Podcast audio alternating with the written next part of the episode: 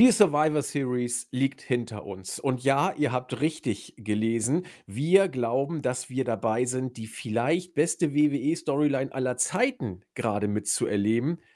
Ja, da müsst ihr doch bestimmt genaueres hören wollen. Also, ab geht's in den Podcast.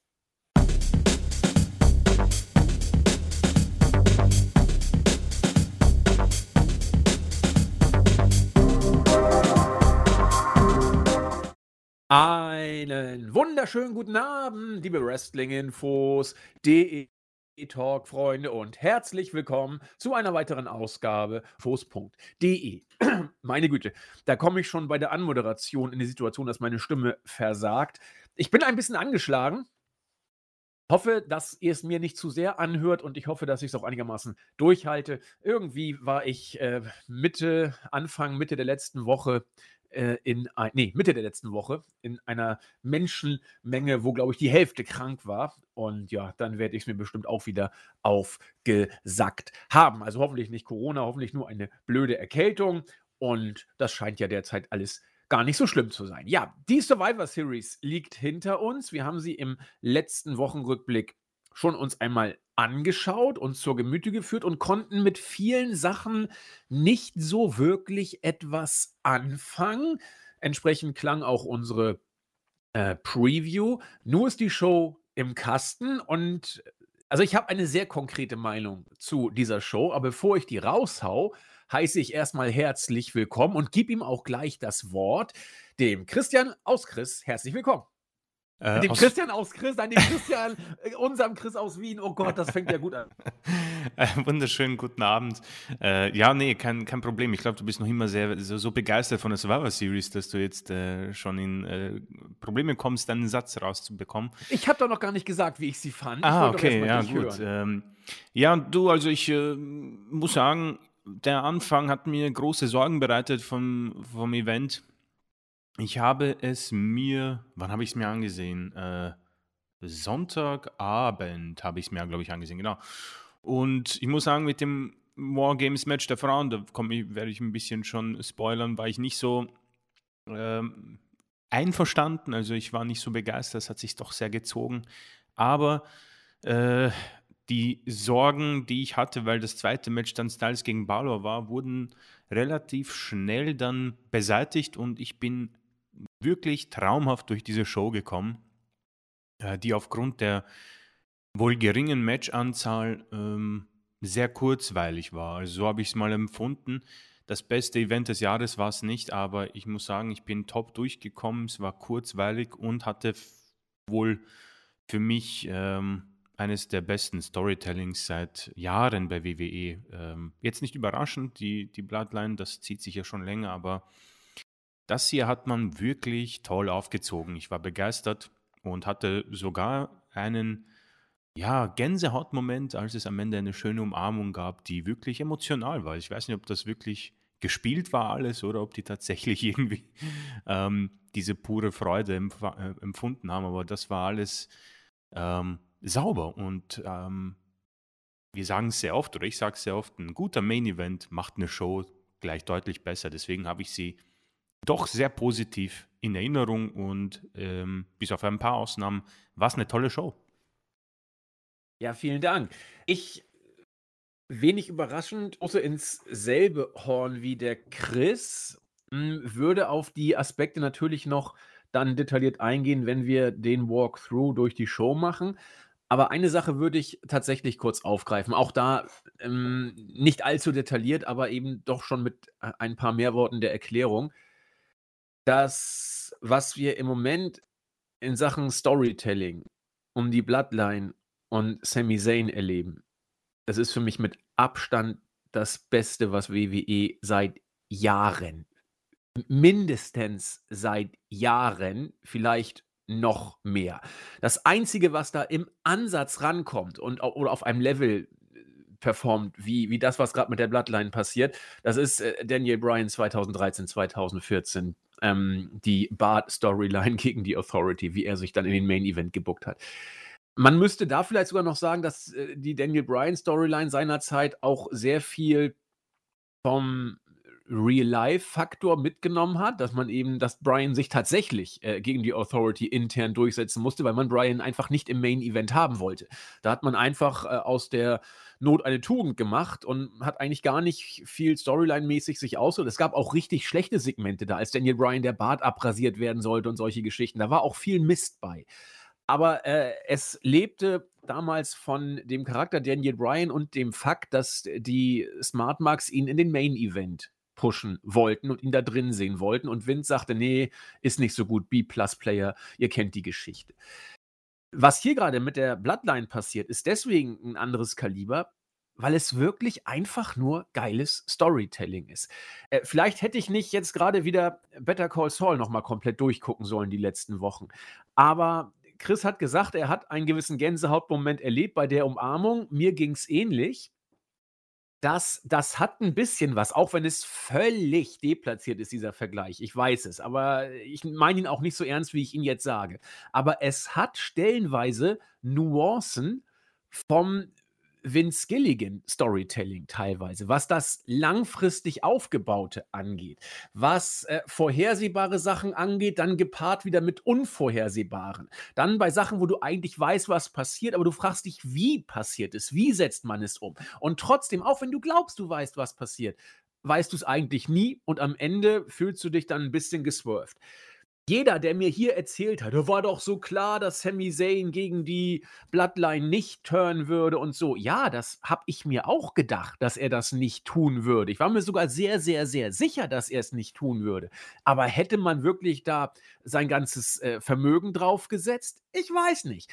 Und das finde ich so mega geil, dass du ahnst, wie es ausgehen kann und dass es dann aber äh, auch so kommt, aber du es eben nicht wirklich hundertprozentig sagen kannst, dass es so kommt. Und egal, wie es kommen würde, du hast das Gefühl, es wird schon gut weitererzählt werden. Das Zweite, was ich dazu anmerken muss, ähm, die schauspielerische Leistung von allen, wirklich allen in dieser Storyline involvierten Personen. Das ist so unglaublich. Paul Heyman macht mittlerweile so wenig wie, wie selten mit einer unglaublichen Wirkung die mhm. das Ganze mit sich bringt. Roman Reigns ähm, toppt sich gefühlt von Pay-Per-View zu Pay-Per-View. Hätte ich nicht gedacht, dass das so eine Dynamik annimmt. Sami Zayn hat sich vom Pausenclown, den er gespielt hat bei SmackDown, äh, mit eigenen Skills in diese Storyline reingebracht und äh, emotionale Momente kreiert. Äh, mit, mit Jay Uso, der auch großartig performt, by the way ähm, die, die ich vor ein paar Wochen nicht gedacht hätte, obwohl ich auch da schon ein großer Fan der Storyline war.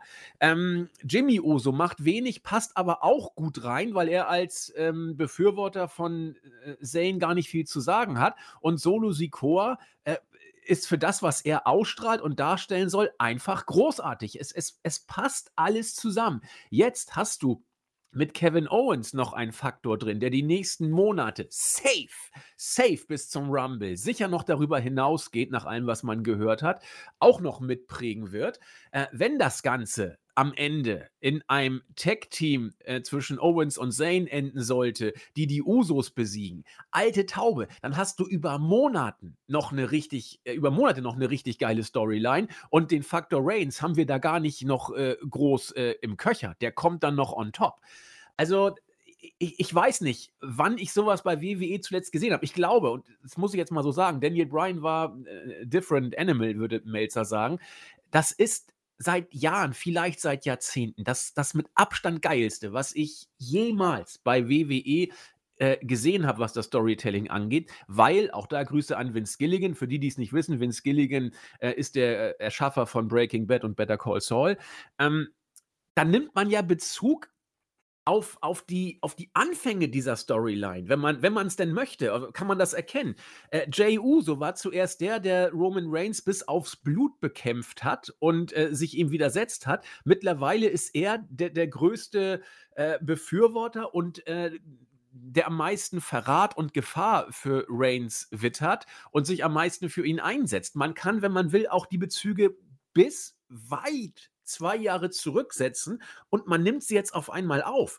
Und, und so etwas bei WWE, wo man schon happy war vor ein paar Tagen, wenn man überhaupt über zwei Wochen halbwegs konsequent buckt, jetzt Bezüge äh, zur Storyline von vor zwei Jahren aufzunehmen, das, das ist einfach großartig. Und wie gesagt, was mich umgehauen hat, war einmal diese Umarmung am Ende, wir werden darauf zu sprechen kommen, aber dieses Segment mit Roman Reigns in der Umkleidekabine, mhm. wo er zu Heyman sagt, äh, hol mir Zane. Und dann kommt Zane und er unterhält sich mit ihm und am Ende auch, auch wie Zane es verkauft hat, dass er da auch nicht versucht hat zu, zu lügen. Also meine Fresse. Also das, das, ist, das ist auch schauspielerisch brauchbar, was da gekommen ist. Sorry, Chris, ich wollte da jetzt nicht irgendwie zu viel drüber äh, philosophieren. Ich bin aber irgendwie ins Rollen gekommen. Ähm, Na, gerne, gerne. Die, diese Storyline ist. Wann, wann gab es denn sowas, Chris? Von, von der Art, wie man es erzählt? Äh, ich habe ich hab, ich hab nachgedacht jetzt, ähm, ob mir was anderes einfällt. Ähm, ich habe natürlich auch an Daniel Bryan gedacht, ähm, weil es zwar nicht so langfristig war, aber auch einen Zeitraum hatte, der doch sehr respektabel war. Aber wie du schon angesprochen hast, es ist der WWE in den Schoß gefallen und man musste es machen quasi. Also das, ich meine, Devil's Advocate, wir geben es ihnen einfach und sagen, WWE hat das gut gemacht. Ähm, jeder weiß, Daniel Bryan hat quasi es einfach erzwungen. Hier äh, finde ich auch sehr spannend. Wir haben hier eine Storyline, wo du auch richtig angesprochen hast, die geht mittlerweile so lange. Man geht zurück bis auf diese Thunderdome-Zeit, wo Jey Uso um die Universal Championship angetreten ist. Und natürlich kommt da der Aspekt, ähm, es hat sich in den zwei Jahren natürlich viel verändert. Äh, allen voran, Vince McMahon ist nicht mehr der ähm, Creative, sondern Triple H und er hat es einfach weiter aufgenommen. Und man muss sagen, über diese zwei doch sehr unterschiedlichen kreativen Köpfe hat man es wirklich großartig durchgezogen. Und ich finde, mm, du hast es auch angesprochen, es ist für mich nicht so vorhersehbar. Also ich, um, um ehrlich zu sein, klar war ich mehr, mehr auf der Seite, dass Sammy nicht turnen wird, aber so ganz sicher war ich nicht, weil ich mir gedacht habe, oh, okay, vielleicht werden sie jetzt langsam schon anfangen, das äh, Ganze Richtung Ende zu hieven. Aber man ist quasi jetzt nochmal einen Schritt weiter gegangen und hat die Bloodline nochmal gestärkt. Ähm, du hast die einzelnen Facetten schon angesprochen des Matches. Vielleicht werden wir uns noch ein paar aufspannen für, für später, aber mir fällt nichts ein. Also ich, ich habe die auch immer schon angesprochen. CM Punk, Summer of Punk, äh, Daniel Bryan. Äh, Shield ist keine Story, Shield ist, eine, äh, ist ein Stable. Alles danach, muss ich sagen, verschwimmt ein bisschen in meinen Kopf und ist wahrscheinlich auch verdrängt worden, weil es nicht viel gab. Ähm, für mich so 2015 bis 2020 war eine schwierige WWE-Zeit, glaube ich, weil man auch viele Topstars verloren hat. Ähm, Cena, der aufgehört hat, viele, die aufhören mussten. Und deswegen fällt mir da nichts Brauchbares ein. Vielleicht schreien jetzt ein paar Leute in ihr äh, Handy und äh, wollen äh, entsprechende Storylines uns aufhören. Bitte einfach ähm, in den Kommentaren gerne mitteilen, würde mich auch interessieren. Aber ich ähm, muss sagen, dass ihr macht sehr viel Spaß. Und wenn man so liest, dass Roman Reigns jetzt länger vielleicht nicht zu sehen ist, Mann, ich hätte nie gedacht, dass es mich traurig stimmen wird, Reigns mal länger nicht zu sehen. Ähm, ich habe das, wir haben kurz geschrieben und das habe ich mit großer Euphorie die auch geschrieben. Äh, die, die, Mimik ähm, von Roman Reigns, das, das ist wirklich, wenn ich mich an die Fehde mit ihm und John Cena erinnere, ah, was für ein Quantensprung der gemacht hat. Und äh, Respekt an ihn, weil Cena hat ihn damals ziemlich beerdigt in dieser Promo und hm, hat seine Schwächen offenbart. Und diese ähm, Rückkehr, diese Rehabilitation ist tatsächlich unglaublich und macht einfach Spaß. Oft von uns erwähnt, ich kann das Ganze lange schauen, wirklich. Ich habe WrestleMania 40 genannt. Mann, ist mir egal, lass ihn bis 40 Champion bleiben, weil es ist gut, es macht Spaß und ich denke, man hat tatsächlich noch sehr viele Möglichkeiten und Facetten, wie man dies äh, weiterführen kann. Vor allem auch dieser mögliche Payoff bei der, dies, bei der nächsten, nächsten WrestleMania. Mann, Kevin Owens und Sami Zayn, die quasi die Usos entthronen bei WrestleMania. Boah, Payoff von Allerfeinsten. Also bravo, muss ich sagen, an alle, die beteiligt sind. Und ich freue mich schon, wenn wir wieder zum Match dann später kommen, weil da gibt es noch ein paar Facetten, die, die ich mir im Kopf quasi notiert habe. Ja, da, da freue ich mich auch schon drauf. Äh, ich sage nur so viel, wenn, wenn wir rein das Storytelling dieses Matches bewerten, bin ich aber safe bei fünf Punkten. Natürlich, aber ja, ja. Aber so, sowas von. Genau, ja. Ja. Aber, es, aber wir, wir kommen dahin. Wir kommen dahin. Und ähm, ansonsten, auch kurz vorweggenommen, das äh, Ende dieser Show, die Umarmung von äh, Jay Uso und Sami Zayn, ich, ich, ich glaube schon, ob man die Survivor Series als Show jetzt nicht so gut fand, ob man sie ganz okay fand ob man sie großartig fand, äh, das, ist ein, das ist ein Augenblick, an den wird man sich erinnern. Und zwar über Auf Jahre. Das ist einer der Momente, die, die, bleiben, die bleiben kleben. Da bin ich mir sowas von sicher. So äh, äh, positiv wie äh, Titus World Slide, an das wird man sich auch immer erinnern. Aber das ist jetzt eine andere Geschichte. Kann mir auch keiner erzählen, dass äh, Vince sagte: Los, Titus, rutsch mal aus. Nee, ist klar. Also, der Mann war da schon über 40. Sowas macht man nicht mehr in dem Alter so ein Stunt. Aber das ist eine andere. Schon gesagt. Die Survivor Series fing an und äh, sie fing, sag ich mal, äh, geht so an, in Anführungszeichen, mit dem ähm, Match der Damen. Chris und mir ist dazu auch im Vorfeld wenig eingefallen, hatten nicht die besten Ideen und ja, äh, das Match auch schon angehört, er war auch nicht so begeistert. Mir ging es ähnlich. Das Match spiegelte das tatsächlich. Also Chris und ich konnten damit nicht viel anfangen und es wirkte so, ob die Mädels da auch nicht wirklich viel mit diesem Match anfangen konnten. Also, dass Bianca Belair als Erste reingeht, finde ich ehrlich gesagt sogar richtig gut, dass sie hier sagt, komm, ich äh, bin der Star und gehe nach vorne. Und dann äh, hat sie sich mit Dakota Kai angelegt, die ja eher äh, jetzt nicht die allererste Garde gespielt hat. Wie ging es weiter? Io Sky kam rein, danach Asuka. Was ich wirklich cool fand, war dieses kurze Intermezzo zwischen Io Sky und Asuka, wo sie ein bisschen angedeutet haben, was man uns bei WWE nicht gibt, auch wenn es von Cole krampfhaft versucht wurde, als ein großes Match für die Zukunft darzustellen. Schön wär's, ich würde es sehr gerne sehen, auch wenn es unter WWE-Regeln stattfindet. Aber das äh, war für mich das fast schon der Höhepunkt dieses Matches, dieses Intermezzo zwischen äh, Sky und Asuka die äh, Asuka auch über 40 mittlerweile, aber immer noch äh, gezeigt hat, dass das was wird. Für mich ein, ein, ein ganz merkwürdiger Faktor, der auch nicht mehr zu retten ist, ist Nikki Cross. Man hat, äh, welch Wunder, da funktioniert gar nichts mehr. Ja, kein Mensch kauft irgendwas, obwohl sie eigentlich das alles richtig gut nach wie vor rüberbringt.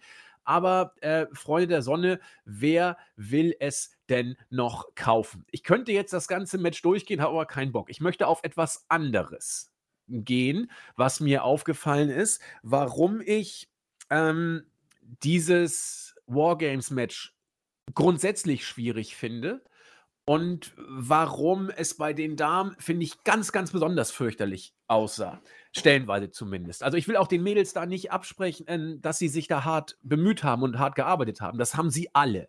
Chris wird, glaube ich, nachher noch ein bisschen auf die Sloppiness und Abstimmung eingehen. Darauf möchte ich nicht eingehen. Ich möchte auf die Choreografie eingehen und wie man es teilweise wirklich dusselig, dusselig aufgeführt äh, hat.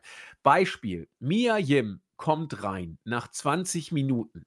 Was macht Mia Yim? Mia Yim findet es gut, möglichst viele äh, Trashcans in den Ring zu befördern. Ich glaube, gefühlt 100 Stück. Die erste hat sie gar nicht reingekriegt, glaube ich. Das hat irgendwie zehn Jahre gedauert, bis sie es dann irgendwie geschafft hat. Gab auch zehn Applaus vom Publikum. Was passiert in der Zwischenzeit? Ich glaube, sie hat da fünf Minuten gebraucht, gefühlt, bis sie dann alle Sachen drin hatte. Natürlich so lange nicht, weil dann wäre die nächste drin gewesen. Äh, aber ihr wisst, was ich meine. Ähm, in dieser Zeit standen Damage Control entweder hochgradig bescheuert einfach nur rum, äh, haben oder haben auf die Gegner eingetreten, die, hm, bewusstlos am Boden lagen. Wenn da auch nur ein ein Fünkchen Realität bei diesen Matches wäre und man uns das auch ein Fünkchen real verkaufen möchte, wird kein Mensch so blöd sein, abzuwarten, bis die neue Gegnerin genug Mülltonnen in den Ring geworfen hat, äh, bis sie sich dann auch mit einer dieser Mülltonnen bewaffnet hat, um dann komplett Damage Control auszuschalten. Jeder halbwegs normale Mensch würde natürlich, oh, eine Mülltonne ist reingeworfen, schönen Dank, ich nehme sie mal an mich und warte, bis die Dumme reinkommt, die lieber viele Mülltonnen in den Ring wirft, anstatt mit einer Mülltonne äh, uns alle Platz zu machen. Genau solche Geschichten fucken mich ab bei diesen Wargames-Matches. Und dass du auch, jedenfalls bei den Damen, null null Continuity hattest, was äh, Storytelling und äh, wer hat mal gerade den Vorteil hatte.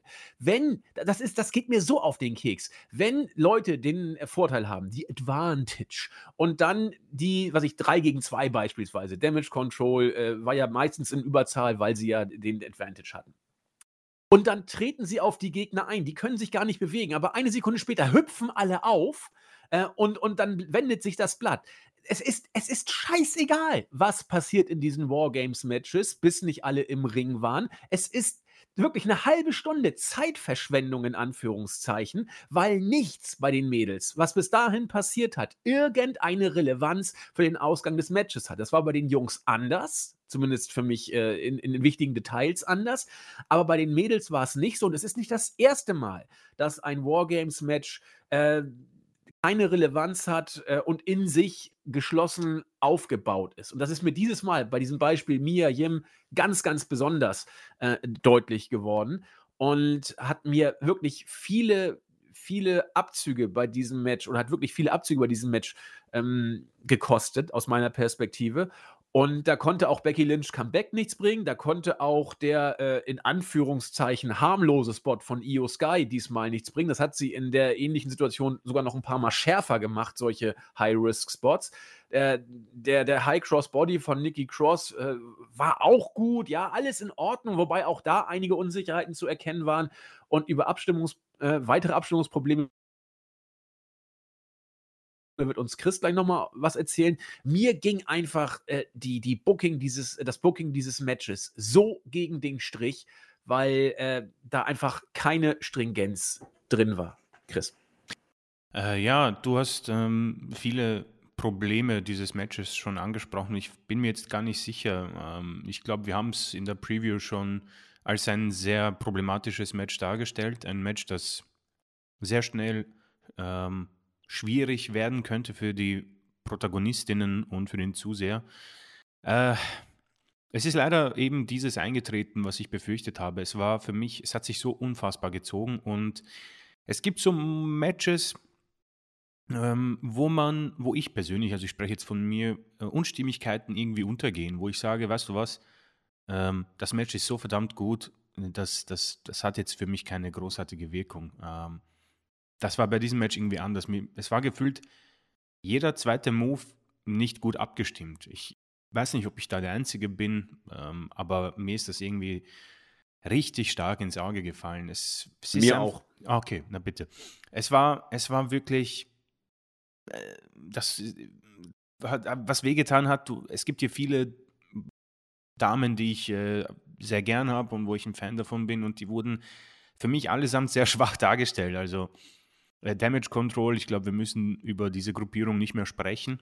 Das ist nicht mal mehr der letzte Sargnagel, sondern es ist einfach nur noch ähm, diese, diese Erde auf den Sarg noch draufgekegelt worden. Äh, man hat für mich auch zu lange mh, hm, gewisse Dinge ähm, mit der Zeit beansprucht. Also du hast es angesprochen, ich, ich finde es auch sehr ungünstig, wenn man äh, Waffen in den Ring wirft und so weit wie möglich wegwirft von sich selber. Das ist mir auch äh, aufgefallen bei mir. Jemand die wirft das direkt zu den Mädels von Damage Control. Die in Überzahl sind, genau. Die in genau. Überzahl sind. Und natürlich ähm, warten die und gehen dann direkt hin und lassen sich von entsprechender Waffe attackieren. Das ist grundsätzlich so Wrestling, aber ich denke mal, man kann es gescheiter machen.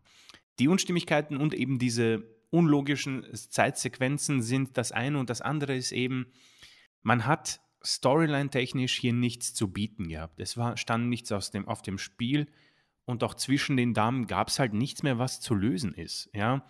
Rhea Ripley hat einfach gesagt, ich bin dabei, ähm, weil ich will. Und Nikki Cross, auch sehr wichtig, was du angesprochen hast, Und das ist eben, worüber wir, glaube ich, alle so lange schon reden und diskutieren und warum wir WWE unter anderem etwas in negativem Licht stehen haben. Wenn man etwas versaut, kann man es retten, aber wenn man es immer wieder und immer wieder versaut, dann ist ein Genickbruch nicht mehr zu heilen und das ist Nikki Cross. Man hat einfach versagt. Dieses Gimmick, ich habe es schon vergessen, das Superheldinnen-Gimmick Nikki ASH, das ist ein Genickbruch, Leute. Und du hast es angesprochen, ich finde noch immer, dass sie es sehr gut rüberbringt, dieses Psycho-Gimmick. Total. Aber die Fans verzeihen nicht. Auch die größten WWE-Fans, glaube ich, die in dieser Halle gesessen sind, haben gesagt, nee, Leute, also das ist, das, das akzeptiere ich nicht mehr. Und deswegen ist sie auch ein Nullfaktor. Damage Control haben viel zu oft verloren, damit man hier noch irgendwie begeistert ist. Ich bin noch immer, wenn ich mir, ich schaue mir immer wieder die Entrances an und denke mir, Mann, das ist alles wirklich saustark. Vor allem Dakota Kai, die bemüht sich richtig, auch mit den Zuschauern zu interagieren. Ganz kurz, finde ich faszinierend, weil ich, ich finde zum Beispiel Io Sky gerade total geil in dem, was sie macht. Also alle drei haben es eigentlich immer ja, noch, ne? Ja. Absolut, ja. Bailey sowieso. Ich finde, Bailey. Ja. Bailey kämpft noch gegen die, die Beerdigung der Gruppe an, ja. Alle drei irgendwie. Alle ja. drei kämpfen, äh, obwohl sie schon längst verloren haben. es eigentlich. ist wirklich. Äh, das macht das Match für mich auch nochmal trauriger irgendwie, weil man hat hier wirklich eine große Möglichkeit liegen lassen. Und dann sind wir beim anderen Team und da habe ich dann auch nicht mehr dazu zu sagen. Wir haben angesprochen, Becky Lynch kommt zu früh zurück. Es ist dieses dusselige, ähm, nicht dieses dusselige The Man-Gimmick, sondern es ist dieses verschönte The Man-Gimmick. Das, was die WWE für sich beansprucht hat, weil es ihnen in den Shows gefallen ist. Sehr enttäuschend für mich. Sie ist jetzt ein Babyface, macht das auch gut. War eine nette Promo bei Raw. Ich freue mich grundsätzlich auf ein Match zwischen ihr und Bailey, weil das gut werden. Also es wird wahrscheinlich gut, die beiden sind richtig stark. Aber was genau bringt mir das? Was genau ist hier der Mehrwert? Und mit einer Bianca Belair, die über allen diesen Damen steht, bis auf Rhea Ripley, die nehme ich ein bisschen raus. Das ist auch das Einzige, finde ich, was man ganz ordentlich gemacht hat. Man hat Rhea Ripley, die im Moment für mich einen Aufschwung hat, man hat sie rausgenommen mit einer unfairen Aktion. Hier wurde diese, diese grüne, äh, was auch immer, das grüne Ding ins Gesicht Green Mist. Green Mist, ja. Ähm, und dadurch wurde sie rausgenommen. Alles okay, finde ich gut, man hat es gut gelöst. Ähm, und dann hast du Asuka und Alexa Bliss. Äh, ja, einfach für mich verloren. Alexa ähm, haben wir auch schon in der Preview angesprochen, scheint wenig Bock zu haben. Und ich denke, die Konsequenz haben wir dann. Es ist ein schwieriges Match mit Protagonistinnen, die untereinander verfeindet sind, aber grundsätzlich hat Bianca Belair das ganze Ding bei Extreme Rules schon geregelt. Sie hat gesagt, weißt du was, ich mache das alleine, hat alle drei besiegt in einem Match und wir haben dann Wargames und es ist irgendwie ihnen allen in den Shows gefallen, quasi Wargames. Deswegen hat Hell in a Cell auch immer irgendwie dämlicherweise Fäden beendet, die grundsätzlich keine waren. Und wir haben dann einfach das Ganze nochmal gegenübergestellt. Und ich glaube, das hat sich brutal, bei mir brutal ausgewirkt. Diese Sloppiness und 40 Minuten äh, war bemüht, klar. Sie haben sich, aber es ist für mich, glaube ich, eines der schlechtesten Wargames-Matches, weil es auch darunter gelitten hat, dass ich das alles gesehen habe. Ja. Ich habe ich hab gesehen, dass alle Reihe für Reihe Sachen in den Ring werfen. Ich, das ist auch etwas blöd, wenn man lange WWE schaut. Wenn ein Tisch steht, kaufe ich keinen einzigen, äh, kein einziges Cover. Ich werde kein einziges Cover in meinem Leben kaufen, solange der Tisch daneben noch steht. Es ist einfach so. Ähm, Io Sky mit ihrem äh, Moonsault sieht natürlich immer gut aus. Und ich glaube, das ist auch ein bisschen unfair den Damen gegenüber, aber auch in einer brutaleren Form schon bei NXT gesehen. Da hat sie sogar mit einer mit einer Mülltonne gemacht. Ja. Ähm, Nikki Cross, der Crossbody, ist, das ist hart und richtig krass, aber alles 100.000 Mal gesehen, ja. Und, und sie hat sich auch fast noch verletzt dabei, genau, weil sie ist, nicht richtig aufgefangen Sie ist wurde. drüber geflogen fast, ja. ja. Und das sind dann alles, sind einfach zu viele Minuspunkte, um über irgendwas hinwegzusehen. Ähm, ich kann mir gut vorstellen, dass viele das auch gut fanden, weil natürlich durch so eine große Teilnehmeranzahl auch viel Action ähm, vonstatten geht. Aber für mich eine große Enttäuschung. Ich war froh, als es vorbei war. Es hat zu lange gedauert. Äh, Beerdigung von Damage Control, Sloppiness und die Vorhersehbarkeit war für mich das schlechteste, vielleicht nicht das schlechteste Match des Abends, da habe ich einen anderen Kandidaten, aber brutal enttäuschend und ähm, lässt mich, ähm, hat mich da schon sehr ähm, beängstigend äh, in die Show geschickt, weil ich dann schnell gemerkt habe, was das nächste Match auf der Card ist, aber äh, dazu wahrscheinlich gleich noch mehr. Ja, ich spiele mal kurz ein bisschen Devil's Advocate. Äh, wobei, bevor ich das mache, Chris hat äh, kein Wort zu Alexa Bliss verloren. Völlig zu Recht. Da gibt es nichts drüber es zu gibt verlieren. Nichts. Alexa Bliss fand kaum statt in diesem Match. Wir haben es ja vorher schon gesagt. Sie hat wenig Bock. Ich glaube, Asuka hat auch keinen Bock, Ja, mit, ja. mit Alexa Bliss was zu machen. Asuka äh, macht dann ihr Ding eben im Käfig selber. Vielleicht gibt es die äh, Option eines Singles-Matches mit ähm, Io Sky. Man hat es zumindest angedeutet. Vielleicht gibt es eine Perspektive für sie. Kann sein. Ähm, Alexa Bliss spielt keine Rolle, darf auch keine Rolle spielen in der momentanen Situation und auch was sie nach außen ausstrahlt in Sachen ähm, ich will nicht sagen Arbeitsmoral, das klingt so spießig, aber in, in, in Sachen Leidenschaft oder, oder dass sie irgendwie zeigt, sie will es, so anders als die Damage Control Mädels, die wissen, dass da nichts passiert und trotzdem noch dagegen ankämpfen. Das äh, sei nur eine kleine Randnotiz und ist auch nicht böse gemeint für alle Alexa Bliss-Fans. Chris schätzt sie sehr. Ich schätze ihre äh, Mic-Skills, aber das ist derzeit nicht so doll und ist auch beim Wargames-Match nicht auf einen Pfad der Ja, Besserung. Bliss, Bliss wird halt wahrscheinlich irgendwie, also sie hat schon bei Raw angedeutet, dass sie turnen wird und man hat dieses Bray Wyatt-Logo wieder bei ihrem Auftritt gezeigt. Das macht mir große Sorgen, um ehrlich zu sein.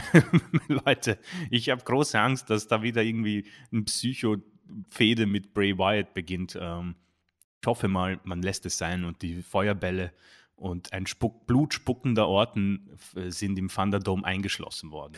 Ja, ich hoffe ja, dass es doch passiert, weil dann bin ich äh, als Wahrsa äh, Weissager, nee, Vorhersager wieder bekannt. Stimmt. Weil ich habe ja gesagt, Bray Wyatt, das wird überhaupt nichts, auch wenn viele das immer noch etwas äh, positiver sehen als ich. Aber wenn jetzt auch noch wieder Alexa Bliss zu ihm geht, dann ist das für mich ein weiterer Baustein auf meinem, äh, ich hab's euch Triumph. doch gesagt, Turm. Dem Motto. Gucken wir mal. Ja, äh, Devil's Advocate war das Stichwort, denn wenn man das Ganze positiv sehen will, es war, es war nicht gut, da gebe ich Chris vollkommen recht, aber es war als Opener vielleicht nicht so schlecht, denn jeder andere Spot wäre noch schlimmer gewesen für dieses Match, glaube ich. Und so äh, war man eben noch relativ frisch, man war geneigt, das alles ein bisschen positiver zu sehen. Ich habe es trotz der gleichen Kritik, die Chris gesehen hat, tatsächlich ein bisschen positiver wahrgenommen. Ähm, man kann sagen, Bianca Belair ist mittlerweile auf einem John Cena-Niveau, das ihresgleichen sucht. Es sei ihr auch gegönnt. Ihr Overness-Faktor spricht dafür, muss man einfach sagen. Ja, ja. Die Reaktionen waren äh, wirklich, wirklich stark. Ich, die waren also locker auf Becky Lynch-Niveau. Locker. Also, das war schon bemerkenswert. Und Becky Lynch mache ich mir ja fast Sorgen. Die wird ja immer dünner. Meine Das stimmt, ja. Güte, skinny ohne Ende, das Mädel. Und die war ja nie irgendwie etwas äh, kräftiger. Aber ich glaube, die hat nochmal abgenommen. Huiuiui, aber topfit ist sie. Aber mit, mit so wenig äh, Knautschzone, da kriegst du aber auch die Highspots irgendwann. Na, das ist eine andere Geschichte. Also da ist ja wirklich äh, nur noch, äh, ja, sag ich mal, Drahtigkeit und Muskeln. Ja, Becky in Top-Form. Dann kam der rote Faden der Show. Bei, äh, und zwar ging es um die Bloodline. Jay Uso hat bei SmackDown ein Gespräch mitgehört zwischen mh, äh, Kevin Owens und Sami Zayn. Streng genommen, darauf wurde auch später noch darauf hingewiesen, hat eigentlich nur Kevin Owens gesprochen. Das ist, kann man tatsächlich mal drüber nachdenken. Und er sagte: Mensch, äh, pass auf, was du da machst. Also irgendwann wird die Bloodline gegen dich turnen und äh, du bist nicht deren Familie und überleg dir das. das äh, vielleicht solltest du nicht eher die Initiative ergreifen und selber äh, turnen, bevor man dich ausnutzt. Jay Uso hat das gehört. Sprach daraufhin, also er hat sich äh, versteckt, richtig schlecht äh, eigentlich aufgenommen. Ja. Also er hat sich, das war so peinlich, also schlechter könnt ihr euch äh, Samstag oder könnt ihr euch Nachmittags-TV nicht vorstellen. Er stand hinter der Tür, die Tür war ein Spalt auf und er hat richtig schön, oh, hat sich da mit dem Ohr an die Tür geklemmt und geguckt oder gehört, was da passiert. Äh, aber natürlich so, dass wir das alle sehen konnten. Also Jay sah und Zane wusste nicht, dass er gehört wurde, so nach dem Motto. Daraufhin sprach Jay Sami Zayn danach an und sagte, hast du mit irgendwem gesprochen? Nein, habe ich nicht, sagt Sami Zayn. Wirklich mit niemandem? Nein.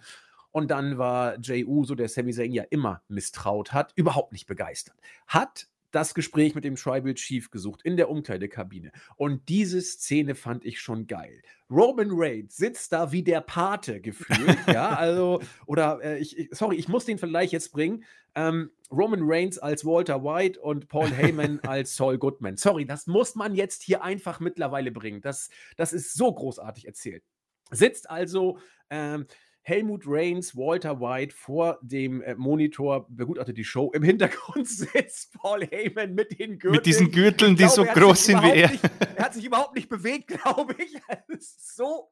Also das, und das Schlimme ist, ich habe es gekauft. Ich würde es mir vorstellen, dass die wirklich so sitzen vor Großereignissen, während Reigns äh, in, in den Tunnel geht sozusagen und Paul Heyman da sitzt und für äh, Befehle jeglicher Art zur Verfügung steht. So geil. Auf jeden Fall kommt Sami Zayn äh, kommt, kommt äh, Jey Uso rein und sagt, ich habe eine Angst, dass Sami Zayn uns hintergehen könnte, denn ich habe ihn belauscht und er hat auf meine Nachfrage, hat er mich gelogen. Da stimmt etwas nicht. So, dann geht er raus und Reigns guckt und sagte nur, äh, Get Me Zane oder Get Me Sammy oder was auch immer.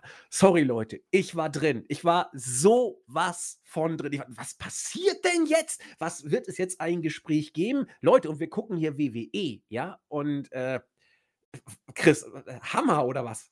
Also, ja, nochmal die, äh, der, der Lob wirklich an alle Protagonisten. Ich meine, von Paul Heyman kennen wir es, aber Jay Uso in dieser Form auch zu sehen, wenn ich mir vorstelle, wie lange er auch schon mit seinem äh, Bruder dabei ist, ähm, da sieht man mal, was auch so in manchen ähm, Tag-Team-Wrestlern drinsteckt. Und Roman Reigns, ich meine, wie der da sitzt. Und ich muss sagen, diese, wir haben es auch schon angesprochen, diese ganzen äh, weißen Stre Streifen in seinem Bart, die machen das nochmal irgendwie besser und unterstreichen irgendwie seine, seine Coolness und seine Gelassenheit in dem Fall. Also äh, man hat gemerkt, es hat ihn beschäftigt und er hat probiert, eine Lösung zu finden.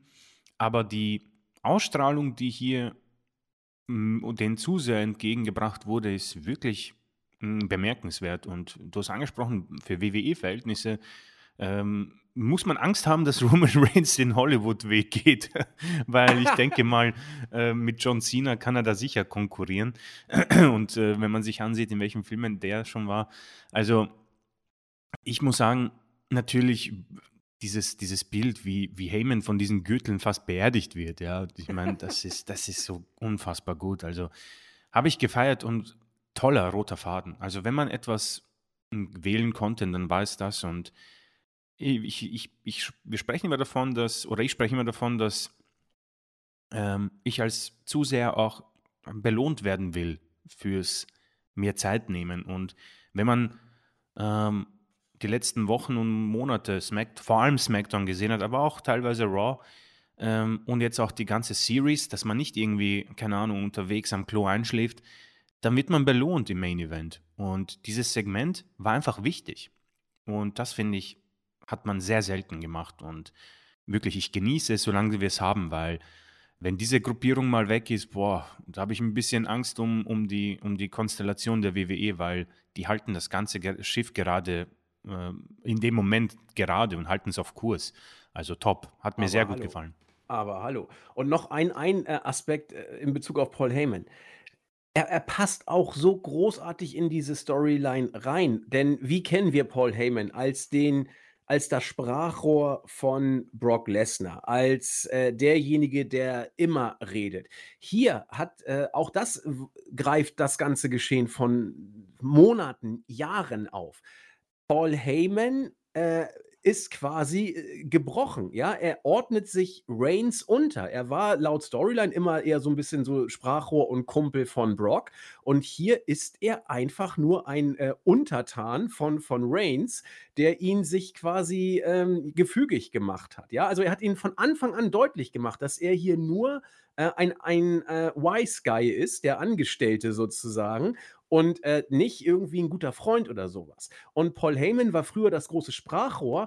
Er redet im Moment verdammt wenig. Ja, er redet so wenig und trotzdem äh, ist, ist er genauso großartig wie sonst auch. Ich weiß, ich, ich kriege jetzt Ärger von allen, die diese Storyline so langweilig finden. Aber äh, es macht im Moment wirklich alles Sinn. Es ist, es ist wie ein, eine Storyline, wo sich, äh, ich sage ja, Vince Gilligan erzählungsmäßig, wo man im Laufe der Zeit erst sieht, was da passiert. Es, es wird WWE so bestimmt nicht geplant haben von Anfang an, aber wie man es jetzt aufnimmt, äh, ist einfach großartig. Sorry für meine euphorische mh, hm, ja, Ausraster. Dann ähm, zweites Match des Abends. Chris und ich haben gesagt, was für ein Schrott. AJ Styles gegen Finn Balor. Wir haben gedacht, das wird ein typisches Melzer-Match. Und äh, ich, ich sag's mal so, wir haben es bekommen. Es war für mich ein Melzer-Match. Aber äh, ich hätte es nicht gedacht, dass das passieren würde. Es gab auch die knappen 20 Minuten, die wir im Vorfeld auch äh, vorhergesehen haben. Aber es war eine blitzsaubere, runde Sache. War wirklich ein richtig, richtig gutes Match, das mir nicht so lange vorkam, wie es war. Und komischerweise, ähm, bevor es losging, bevor die Entrance oder als die Entrances kamen, oder sagen wir so, mit der Entrance von Finn Balor, wusste ich, das wird gut. Keine Ahnung, ich hatte das Gefühl, ich habe jetzt irgendwie Bock auf dieses Match. Er kam mit dieser Maske rein. Äh, das erste Mal seit Ewigkeiten fand ich Balors Facial Expressions großartig, als er die Maske abgenommen hat. Toter Blick, entschlossen, kalt, äh, Bullet Club Leader mäßig. Richtig geil. Und auch Styles mit dem OC. Auf einmal hatte ich ein bisschen Japan-Flashback. Es waren nur Nuancen. Will ich gar nicht irgendwie ähm, jetzt äh, auch hier über euphorisch das Ganze darstellen. Aber es auf einmal war etwas da, was vorher das ganze Storytelling nicht im Ansatz erzählen konnte. Irgendwie war für mich beim Entrance etwas da und es hat sich das ganze Match über gehalten. Auch, der, auch die, dieses Detail, Gott sei Dank habe ich gedacht, dass äh, Gallows und Anderson und äh, Dominic und Damien Priest sich äh, Backstage geprügelt haben. Geil, mhm. da habe ich gedacht, weg, weg der Rotz. Jetzt haben wir ein richtiges Wrestling-Match. Melzer wird das Ding lieben, sage ich euch jetzt schon. Der wird hier locker vier Sterne geben, plus, äh, weil es eben das Melzer-Match war. Es war für mich, ich würde es so bezeichnen, ähm, jetzt wird es ein bisschen schwierig. Es war New Japan mit WWE Überguss in Anführungszeichen. Das Match hätte so ähnlich auch in Japan laufen können bei New Japan. Ähm, viel von Art und Aufbau und Umsetzung des Matches äh, hätten wir genau so unter dem New Japan Banner auch gesehen. Natürlich mit ein bisschen WWE Mainstream Kram drüber, sodass es dann, es ist auch nicht für das Publikum gemacht, diese New Japan Sachen. Aber ich habe es gekauft. Es war deutlich besser, um diesen Vergleich mal wieder zu bringen äh, als Styles gegen Nakamura bei, frag mich nicht, bei welcher WrestleMania ja, es war, 16 oder, oder, oder 17, also 2016 oder 2017 oder 2018, ich weiß echt nicht mehr, welches war. Das war, das war wirklich gar nichts, das war ein Abklatsch. Dieses Match hier äh, war, also ich fand es gut, ich bin nicht bei vier Sternen, ich bin bei dreieinhalb oder so, das, oder vielleicht war ein bisschen mehr vielleicht, vielleicht von mir auch sogar vier knapp. Melzer, das sage ich euch voraus, wird vier Sterne plus geben. Und für mich eigentlich die Überraschung des Abends. Chris. Äh, auf jeden Fall. Ich habe ähm, grundsätzlich lange darüber nachgedacht, wie ich das erkläre im Podcast. ich habe ich hab mir gedacht, vielleicht verschweige ich es aufgrund von Peinlichkeit. ähm, ich äh, muss sagen, das Promo-Video vor dem Match hat mich schon irgendwie mitgerissen, weil man ähm, auch in der Zeit von Triple H wohl offener damit umgeht, dass es auch andere Promotions auf dieser Welt gibt. Äh, die Kommentatoren sind auch diesbezüglich etwas offener und das hilft. Ähm, vielleicht war es ein bisschen eine, eine Mischung aus, ich bin nicht so begeistert vom ersten Match und erwarte mir auch vom nächsten nicht so viel, plus die Hoffnung, dass zwei Superstars, die grundsätzlich großartig sind, einen Off-Day haben und einfach abreißen. Und irgendwie hat sich das dann vermischt und mich in diesem Match mitgezogen von Minute 1. Top positiv, dass die ähm, Lakaien quasi sehr schnell sich verabschiedet haben und kein Teil vom Match waren. Sehr, sehr wichtig, sehr positiv. Ähm, und dann haben wir einfach ein sauberes Match gesehen. Klar, eigentlich keine große Veränderung zu anderen Big-Time-Matches bei WWE, aber meine Güte, äh, ziehe ich dieses Match vor äh, dem Match bei Clash at the Castle zwischen Roman Reigns und Drew McIntyre zum Beispiel oder Seth Rollins gegen Matt Riddle, äh, um vielleicht einen besseren Vergleich zu finden. Aus irgendeinem Grund hat es mich hier gecatcht und vielleicht ist es auch die Konsequenz von einem sehr stetig positiven Booking der, des Judgment Day. Du hast die Entrance von Balor angesprochen, dieser Remix von seinem Entrance. Irgendwie hat es gepasst. Ja. Ich persönlich fand seine alte Maske etwas besser, aber hat auch gepasst. Und auch die ähm, Weiterentwicklung von Dominic Mysterio, der weiterhin natürlich noch ähm, in den Babyfüßen steckt, aber irgendwie ist es deutlich besser mit ihm. Und er zieht richtig gutes Heat, hat man bei Raw auch mitbekommen. Dominik jetzt, Ja, oder? genau. Dominic Gefällt Mysterio. mir richtig gut, ja. Also er zieht hm, eigentlich schon damals wie Vicky Guerrero, ist es vielleicht ein bisschen gemischt natürlich mit Go-Away-Heat, aber er zieht Heat und das ist, glaube ich, im Wrestling-Business sehr, sehr wichtig, weil man spricht drüber. So wie bei John Cena. Ich meine, John Cena äh, Sucks und äh, Let's Go Cena, das hat ihn eigentlich zum absoluten Weltstar gemacht. Und ich meine, das hatten nicht viele. Damian Priest, ich glaube, der bekommt gar keine Reaktion. Das ist, glaube ich, der Tod von jedem Wrestler. Ähm, zurück zum Match. Wie gesagt, gibt auch nicht viel zu, zu erzählen eigentlich. Top-Match, sehr sauber, was man von beiden kennt. Styles gewinnt durch den Phenomenal Forearm. Bei Raw hat man dann, ja, das Problem gehabt, wie beendet man das und hat dann alle Protagonisten in ein Match gesteckt und Judgment Day haben gewonnen. Ob das das Ende ist, wage ich zu bezweifeln und das ist, glaube ich, für mich die einzige negative ähm, oder das einzig Negative, was ich dazu sagen werde. Mir fehlt auch ein bisschen ähm, der Holy Grail. Also worum kämpfen die grundsätzlich? Okay, Balor ist angefressen, weil der Bullet Club Abklatsch noch immer da ist. Okay, passt. Jetzt hat er verloren, Barrow hat er gewonnen und OC strugglen dadurch, dass oder haben Probleme dadurch, dass AJ Styles drei Jahre nicht gewonnen hat. Und da fehlt mir einfach auch äh, der Grund, warum ich mehr investiert sein sollte. Ja, vor allen Dingen sind auch, äh, der OC ist doch immer noch da. Also es, ja. es ändert sich ja nichts. Es ändert sich ja nichts, genau. Also ich meine, das ist ja das Interessante. Äh, deswegen verstehe ich auch teilweise bei Blutfäden nicht den Einroller. So, man willst du ihn nicht verprügeln? Willst du ihn nicht irgendwie verletzen? Wieso ein Einroller? Aber gut, das ist eine andere Geschichte. Ähm, du hast es angesprochen, selbst wenn Balor gewonnen hätte, hätte AJ jetzt nicht gesagt, weißt du was, Finn, du hast recht, das ist Schrott, ich gehe meinen eigenen Weg. Glaube ich nicht. Also äh, das ist das Einzige, mit dem ich Probleme habe. Haben wir, glaube ich, in den Vorwochen, habe ich mehrfach auch angedeutet bei Damage Control und Co. Ähm, es fehlt mir einfach der Grund, es weiter so gut zu empfinden, weil ich kann mir vorstellen, wenn die beiden ein Rematch haben, werde ich es als katastrophal empfinden. Habe ich sofort, das kann ich sofort sagen, es wird mich langweilen. Es hat dieses Mal gepasst. Die Gründe habe ich genannt, müssen auch nicht stimmen, aber vielleicht hatte ich einen guten Tag. Ähm, umso besser, weil das hat für mich dann schon äh, wieder eine positivere Stimmung für, die, für den Rest der Show ähm, geliefert. Und äh, sowas, sowas will ich ja eigentlich Woche für Woche, weil warum negativ, warum äh, schlechte Stories, warum äh, unglücklich sein, wenn es auch gut geht. Und das hier war tatsächlich sehr gut.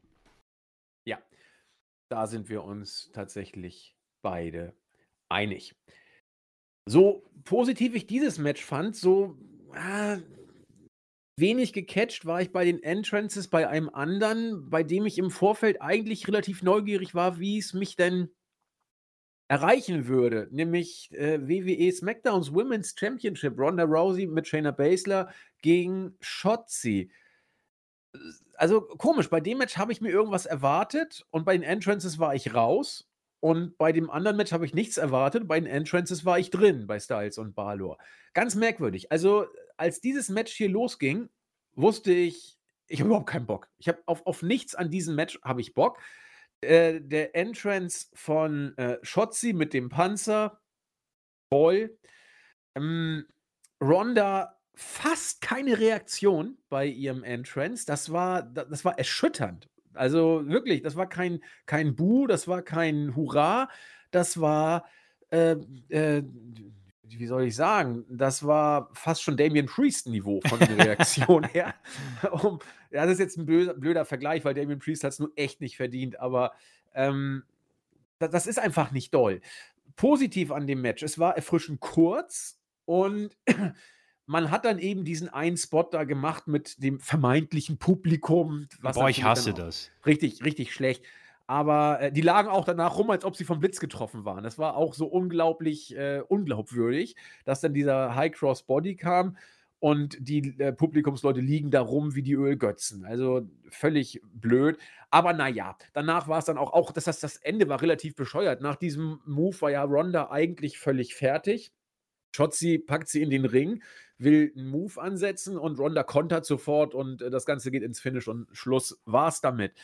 Ja, also das Einzige, was man hier versuchen könnte, wäre äh, auf sich dann, das wird auch kommen, die Fehde mit Ronda und Shayna zu machen, aber Gott, schlecht ist das erzählt. Also Shayna und Ronda hatten bereits ein kleines äh, Toho Wabohu miteinander. Das wurde liegen gelassen und dann irgendwann wieder in die andere Richtung aufgenommen.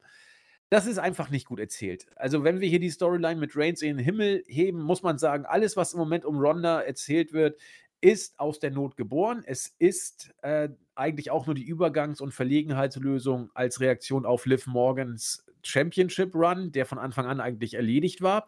Man versucht jetzt durch Hype-Videos offenbar Liv Morgan so ein bisschen wieder interessant zu machen. Es wirkt wie ein tragischer Versuch derzeit. Aber meine Güte, zumindest ging das Match relativ schnell vorbei. Es hätte gerne auch noch kürzer sein können, ehrlich gesagt. Länger hätte es auf keinen Fall gehen dürfen. Dann hätte es mich, glaube ich, wirklich genervt. Aber so geht es unter die Kategorie, okay, ich war gespannt. Es war schon beim Entrance vorbei. Und ja, ich bin auch nicht gespannt, was als nächstes kommt, aber man lässt es auf sich zukommen. Vielleicht hat Chris das Match etwas stärker gesehen. Äh, nein, das ist für mich das schlechteste Match des Abends. Ähm, mit Abstand ja. sogar. Es hat wirklich nichts gepasst. Äh, das Positivste ist tatsächlich die Kürze. Und mir tut es auch leid irgendwie um Shotzi. Äh, es war ihr erstes Titelmatch und ich glaube, es war auch sehr emotional und besonders für sie aufgrund der familiären äh, Situation, das von den Kommentatoren äh, aufgegriffen wurde. Aber meine Güte, ähm, es ist natürlich ein schwieriger Spot, glaube ich, mitten in der Show. Und die Fans haben echt auf nichts reagiert, muss man sagen, auf gar nichts. Ähm, es gab auch We Want Sasha Chance, glaube ich, und Ronda, boah, ich, ich, bin ein bisschen geschockt eigentlich um die Reaktion von Ronda, wenn ich mir vorstelle, wie gut das eigentlich in ihrem ersten Run war. Äh, sie ist offiziell bei WWE angekommen, muss ich sagen. Sie ist ein Teil ja. von, es, es, ist wirklich, puh, äh, die Reaktionen sind äh, ab, absurd schlecht. Und äh, wie erkläre ich das am besten? Hm, äh, langsam kommt sie für mich in eine Phase, wo sie es zu sehr probiert, hier zu ziehen und es ist dann unangenehm. Also ja. es ist sehr unangenehm ihr dabei, wie sie auf die Zuschauer so, ja, jetzt wird, das ist euer Nummer, Number One Contender, schaut, wie, wie ich hier jetzt den Arm brechen werde, seid ihr bereit? Und es kommt nichts. Also das ist, das ist, puh, nicht gut. Und schaut sie, man hat gemerkt, dass wahrscheinlich viele, also man hat es deutlich gemerkt. Viele konnten mit ihr nichts anfangen, weil man sie halt ents nicht entsprechend aufgebaut hat. Das ist für mich das größte Problem an, an Zufalls-Number One Contenders oder Übergangsgegnern. Man braucht sie, es wird sie immer wieder geben, aber man hätte ihr ruhig schon vorher ein paar bessere Matches, Siege und Promo-Zeit geben sollen. Das hier war für mich brutal random und auch ein ein, ein, ein, negativer Aspekt des Matches. Und die Abstimmung hat gar nicht funktioniert. Das, was ich bei der Preview gemeint habe, Rondas Stil, der sich deutlich abhebt, der wird langsam auch nicht mehr so besonders. Also viel zeigt sie auch, um ehrlich zu sein, nicht. Also es ist dieser Piper's Pit und es ist die, ähm, der Submission-Finisher. Mehr ist da auch nicht dahinter. Also ähm, Ronda wirkt abgenutzt und sie wirkt auch sehr, das kann ich jetzt nicht mit Beweisen belegen, aber sie wirkt für mich auch sehr genervt aufgrund ihrer Platzierung auf der Card und dieses Runs. Ich glaube, dass sie doch ein Ego hat und dass sie nicht gut damit klarkommt, so wenig Reaktionen zu ziehen, noch mitten auf der Card gegen eine Gegnerin, die jetzt nicht auf ihrem Niveau ist. Ja? Das weiß ich nicht, aber es fühlt sich so an. Sie ist im Moment bei mir äh, Orten von 2015 bis 2019, wo er absolut gar keinen Bock auf irgendwas hatte.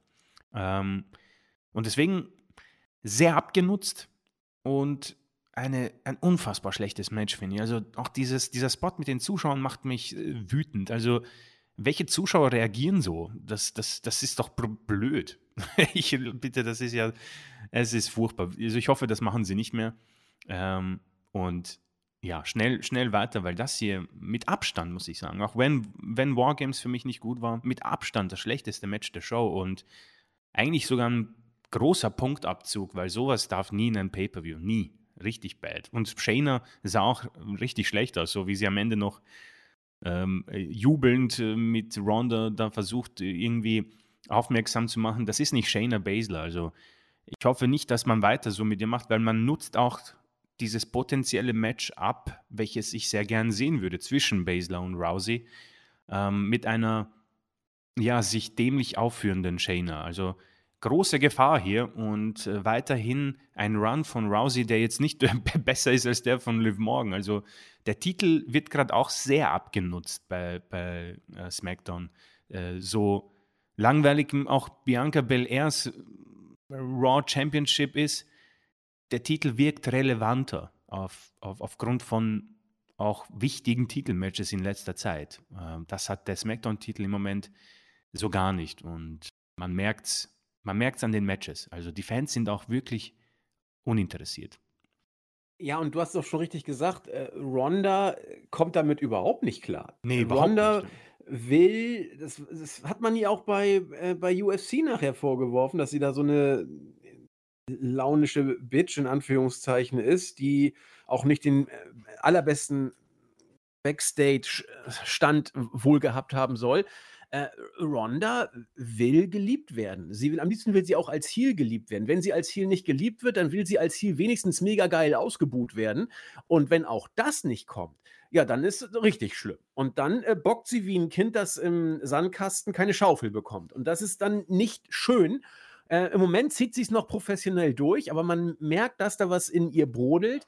Und äh, da hilft auch Shayna Baszler nichts, ja, die nee. da alles Mögliche äh, versucht, ja. Und, und Shayna Baszler, wir haben sie oft genug hochleben lassen. Ähm, die hat auch alles verdient an Respekt, was die schon alles mitmachen durfte, seit sie 2020 erst ganz schnell hochkam und dann ganz schnell wieder fallen gelassen wurde. Mm, ja, also muss man abwarten, was dann mit äh, Ronda passiert. Aber man muss, man muss auch schon sagen, Chris hat es auch gesagt, ähm, die Art, wo und wie dieses Match stattfand, ist ja auch eine Botschaft. Ronda mhm. war in der Mitte der Card. Ein toter Spot. Gen genau in der Mitte der Card, ein Dead Spot. Und sie hat eine Gegnerin bekommen, die man sich äh, zwei, drei Wochen vorher über ein ähm, Contenders-Match zusammengeschustert hat. Also mehr random kannst du einem nicht auf die Stirn knallen als äh, so etwas. Und ja, da ist sie ein bisschen lost. Sie ist da auch natürlich Opfer der Tatsache, dass man den Run um Liv Morgan abgebrochen hat und wie du selbst sehr schön sagst, äh, es ist jetzt nicht wirklich besser geworden mit, mit Ronda.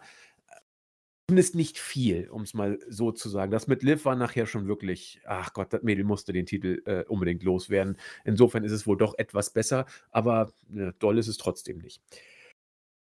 Viertes Match, United States Championship, der einzige Titel, der derzeit nicht in der Bloodline ist. Hm, ist doch, glaube ich, der. Ja, gut, die Mädelstitel zählen jetzt. Äh, nicht, Intercontinental. Weil, ach ja, der ist ja bei, bei, bei Gunther, stimmt. Ja. Intercontinental. Entschuldigung. Also der einzige, äh, dann also der einzige Titel auf der Card, männliche Titel, der nicht bei der Bloodline ist. Jetzt habe ich es, glaube ich, richtig gesagt. Austin Theory, äh, Seth Rollins und Bobby Lashley. Wir haben im Vorfeld gesagt, das wird wohl knallen. Ähm, das wird bunt, das wird Popcorn-Wrestling, das wird spektakulär. Und jetzt ist es vorbei und ich, ich, ich, ich gebe mal Chris das Match. Wie hast du es denn gesehen? Bitteschön. Ähm, also Popcorn Wrestling nicht, aber ich persönlich äh, empfinde äh, Triple Threat Matches als äh, meistens gut. Also ich erinnere mich selten an schlechte Triple Threat Matches und was man hier, finde ich, als Vorteil hatte, ist, dass alle drei Superstars in irgendeiner Form relevant waren. Seth Rollins ist Seth Rollins, äh, United States Champion gewesen sehr bunt, interessante Auftritte, Outfits, auch bei Raw dieses Mal. Bobby Lashley, hochgelobt von uns, äh, weiterhin in einer sehr dominanten Phase, auch wenn er, glaube ich, ein bisschen auf den guten Brock Lesnar warten muss, um weiter voranzukommen.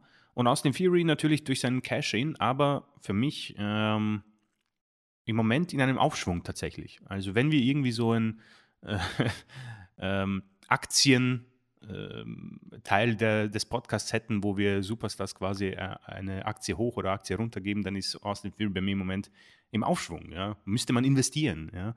Ähm, er hat das Match hier gewonnen durch eine, ja, durch einen Spear äh, von Lashley gegen Rollins, der ihm quasi in irgendeinem Move hatte. Ich habe das vergessen und dann hat er ihn gepinnt und den Titel gewonnen. Ähm, bei Raw gab er dann eine Promo und ich weiß nicht, Auf, sein Auftritt und wie er sich präsentiert hat und seine Outfits und dadurch, dass er jetzt nicht mehr diesen Selfie bei sich hat, macht das für mich deutlich positiver und ich habe, um ehrlich zu sein, im Moment sogar Lust zu sehen, wie weit man das ähm, treiben kann. Also man kann mich quasi als ein Befürworter von Austin Fury bezeichnen. Das Match an sich sehr sauber, solide, was so 14,5 Minuten hat sich nicht so lang eigentlich angefühlt. 14,5 ist doch eine nette Matchzeit, aber ich hatte Spaß. Jetzt bin ich nicht überwältigt, wo ich sage, hui, äh, jetzt, jetzt schwitze ich vor Begeisterung, aber ganz ehrlich, ähm, kann man sich so geben, ist eventuell ein bisschen ein Raw-Match, aber die Qualität im Moment ist dort auch sehr, sehr stark. Deswegen äh, für mich dort definitiv positiv, aber nicht besser als Styles gegen Barlow. Also es ist so für mich solide drei Sterne und einfach äh, positiver ähm, aufgrund der Tatsache, dass man den Titel relevant hält und auch Protagonisten hat, die lange aufgebaut wurden und Relevanz haben in den Shows. Das macht das Ganze deutlich besser. Das ist zum Beispiel bei Gunther im Moment sehr schwierig. Er hatte diesen One-Off mit Sheamus und das war so großartig und ist für mich noch immer ein Fünf-Sterne-Match. Aber ich weiß nicht, ob das so positiv rüberkommen würde mit dem Intercontinental-Titel. Müsste man sich anschauen, keine Ahnung. Aber grundsätzlich bin ich hier bei drei Sternen und hat mir Spaß gemacht. Also drei Sterne ist mir zu wenig und ich möchte auch wetten, dass es für Melzer zu wenig sein wird. Ich bin sicher, dass Melzer hier vier Sterne geben wird, bin ich mir also ganz, ganz, ganz sicher. Und die kann man von mir aus auch. gesagt, es, es, es hat sich ein bisschen raw-ich angefühlt. Ähm, das stimmt. Andererseits, ich habe auch überlegt, warum es sich so angefühlt hat. Und das ist ganz komisch, weil es sowohl Riesenlob als auch äh, kleine Kritik oder, oder, oder tragisch ist. Äh, der Grund ist Seth Rollins. Er hat dieses Match sowas von an sich ziehen wollen. Ich finde, man hat das so gesehen. Und er hat es auch großartig gemacht. Also ich finde, Rollins war hier der, der, ja, bei The Shield war der Architekt, war er auch in diesem Match. Er war der Dreh- und Angelpunkt. Eigentlich ging jede Aktion über ihn. Die spektakulären hatte er sowieso alle. Äh, Austin Theory hat mal äh, hat ein, zwei auch gehabt. Äh, Lashley eher nicht. Sein Spear ging voll daneben, der, der, der finale Spear. Ja, das stimmt, war eher ja. so, so, so ein Schubser in Anführungszeichen. Sah nicht gut aus. Ähm, und deswegen auch, auch ich glaube, wie viel Suicide Dives? Zwei Suicide Dive und dann sein, seine Rolle vorwärts aus dem Ring. Also ähm, Rollins hat alle High-Risk-Spots äh, genommen. Und das ist das, was das Match so stark macht und was es dann eben auch so vorhersehbar macht. Denn wir haben es gesagt, wir kennen Rollins Matches, wir wissen, welche Spots er bringt, wir wissen, wann er sie bringt und wir wissen, wie sie aussehen wie er es bei Raw eben auch alle Zeit lang macht, weil er da auch die Show retten muss, in Anführungszeichen. Mhm. Ähm, so großartig das Niveau ist von Rollins und äh, er hat hier verdammt hoch performt, auf einem verdammt hohen Level. Das Blöde ist, wenn man das ganz oft sieht, wird auch das beste Niveau immer vorhersehbar. Und das war hier so. Sie haben äh, das Finish zum Beispiel war, war erfrischend innovativ. Der Storm, den er da äh, gemacht hat gegen Lashley, wo er vorher auf Theory raufgehüpft ist, das, das ist schon cool. Das ist richtig cool, was Rollins da macht. Ähm, deswegen äh, für mich Man of the Match und für mich auch äh, Man äh, oder Grund dafür, warum manches vielleicht vorhersehbar gesehen haben. Auch hier bleibe ich dabei, so wie Barlow gegen Styles. Melzer wird es lieben, weil es wirklich richtig sauber war, wie du gesagt hast. Die Spots waren da, es war gut erzählt, es war sauber umgesetzt, es war teilweise innovativ. Der Einzige, der ein bisschen gebotcht hat, war Lashley mit dem Spear und noch ein, zwei andere Sachen waren auch nicht völlig rund. Aber meine Güte, kurzweilig war es. Für mich sollte es eh nur vorbeigehen, weil ich heiz auf dem Main Event war. Ich habe, äh, sehe ich gerade, unterschlagen, dass vor diesem Match ja noch äh, Sami Zayn zum Tribal Chief durfte und äh, zum Rapport äh, antreten musste. Und ich war mal gespannt, äh, wirklich, ich war wirklich ein Stück weit gespannt, was Sami Zayn hier sagen würde. Und ich finde es so geil, dass Reigns ihn angeguckt hat und Zayn hat sofort die Wahrheit erzählt. Er hat wirklich nicht eine Sache äh, äh, erfunden. Er hat gesagt, ja, ich habe mit Owens gesprochen. Äh, um ehrlich zu sein, eigentlich hat nur er gesprochen. Insofern hat er Jane nicht mal angelogen. Kann man so überlegen, diese Idee. Ähm, dann hat er auch äh, gefragt, warum. Also Reigns hat auch genau die richtigen Fragen gestellt. Ja, äh, warum denn? Ja, ich, ich äh, wollte Jay vor dem Match um, um den Vorteil bei der Cha äh, Chamber ähm, im Wargames-Match wollte ich ihn nicht nervös machen, deswegen habe ich nichts dazu gesagt und deswegen, ja, und was, was, hat, was hat Owens denn erzählt? Da dachte ich, oha, wird er auch da die Wahrheit erzählen? Auch da. Ja, Owens hat gesagt, äh, ich sollte gegen, gegen euch turnen, weil äh, ich, ich gehöre irgendwie nicht dazu und äh, deswegen hat er das so und so gesagt. Aber ich, ich werde das nicht machen. Reigns guckt ihm tief in die Augen. Zane hält den Blick stand, fast bis zum Ende, muss dann den Blick aber doch auf den Boden senken, kriegt ihn aber wieder nach oben. Reigns steht auf, nimmt ihn in den Arm, nachdem er vorher sagte, ja, okay, ich verstehe dich, aber das ist meine Familie. Und dachte ich eigentlich, oh, oh, oh, jetzt wird es wohl irgendein. Ah, das wird übrigens auch der Grund sein, warum es dann zum Turn kommt nachher. Also das, ist, das ist hier, aber Leute, das ist, das ist auch gut erzählt.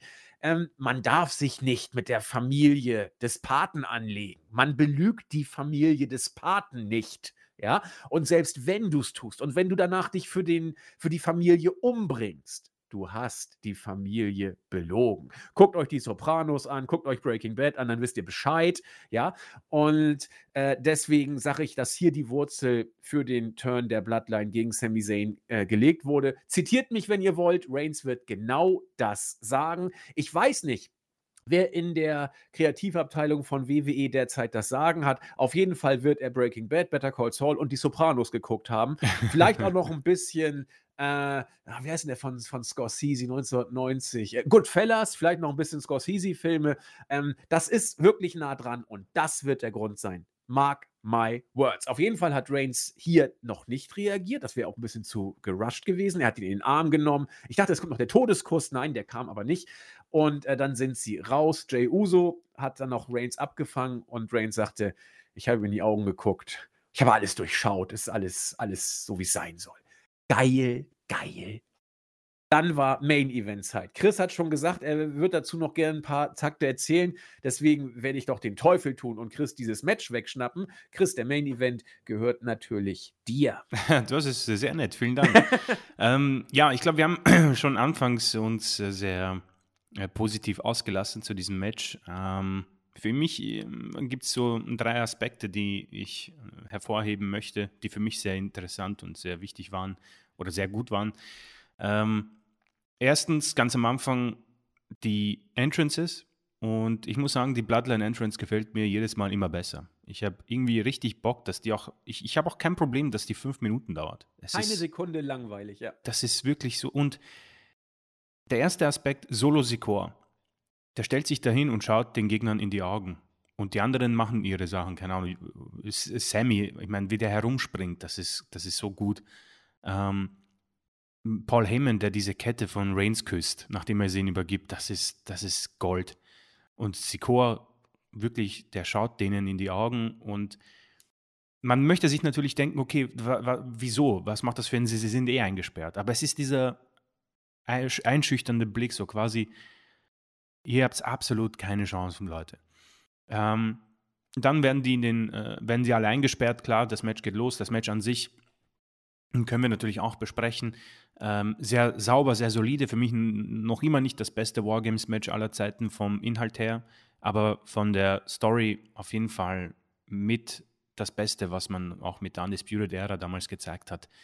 Ähm, das zweite, Jimmy und Butch beginnen und es wird Zeit für äh, den zweiten Protagonisten der Bloodline und es ist klar, okay, Jimmy Uso will seinen Tag Team Partner natürlich unterstützen. Als die Tag Team Champions macht das natürlich Sinn.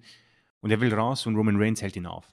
Und das Geilste ist, Romans, der einzige, der äh, Romans, Roman Reigns, der einzige, der sitzen darf, ja, hat dort als einziger den Stuhl und hält Jimmy auf und sagt, nein, nein, nein, nein, Sammy, du gehst vor. Und die Blicke von allen, das ist so gut. Also ich weiß nicht, wo, wo, ob die alle in einer Schauspielschule waren, aber alle geschockt. Jimmy, der so, äh, was? Und Sammy, der natürlich weiß, okay, er versteht warum, aber ist natürlich auch etwas äh, geschockt. Und das dritte, und äh, das Stichwort Sammy Zayn, ich liebe es, dass Sammy Zayn eine solche Rolle spielen durfte in diesem Wargames-Match. Es ist Main Event und ich hatte Angst, dass er dieser, der, der Comedy-Witz wird. Nein, Er ist der, der das Match quasi leitet. Er rettet Jay hin und wieder, hat seine Spots und er gewinnt das Match für die Bloodline. Auch wenn natürlich der Splash noch kommt, aber der Haluva-Kick gegen Kevin Owens und wie er diesen auffängt, das ist richtig gut. Also ich, ich, ich konnte das nicht fassen, wie ich drin war. Das ging so schnell vorbei. Reigns war gefühlt nach fünf Minuten auch drin, auch wenn er als letzter dabei war. Ähm, er fängt ihn auf, legt ihn bereit für Jay, der schaut ihn an, Splash, Cover, Sieg. Und dass nicht Reigns derjenige ist, der den Sieg holt, sondern dass Sammy quasi derjenige ist. Das ist für mich so unfassbar cool. Macht mich natürlich sehr glücklich, weil ich natürlich sehr großer Fan bin von Sami Zayn und auch von Kevin Owens und wie die beiden interagiert haben. Auch wie dieser äh, Stunner von Owens gegen Reigns durchging und Sammy bei zwei die Hand des Refs auffängt und sich dann diesen, die, diesen ähm, Blick mit äh, Kevin Owens austauscht. Also Drew McIntyre und die Brute sind hier echt so komplett ähm, eingegangen, beziehungsweise haben überhaupt keine Rolle gespielt. Dieses Match wurde getragen von Bloodline plus Kevin Owens. Auch gut so, ja.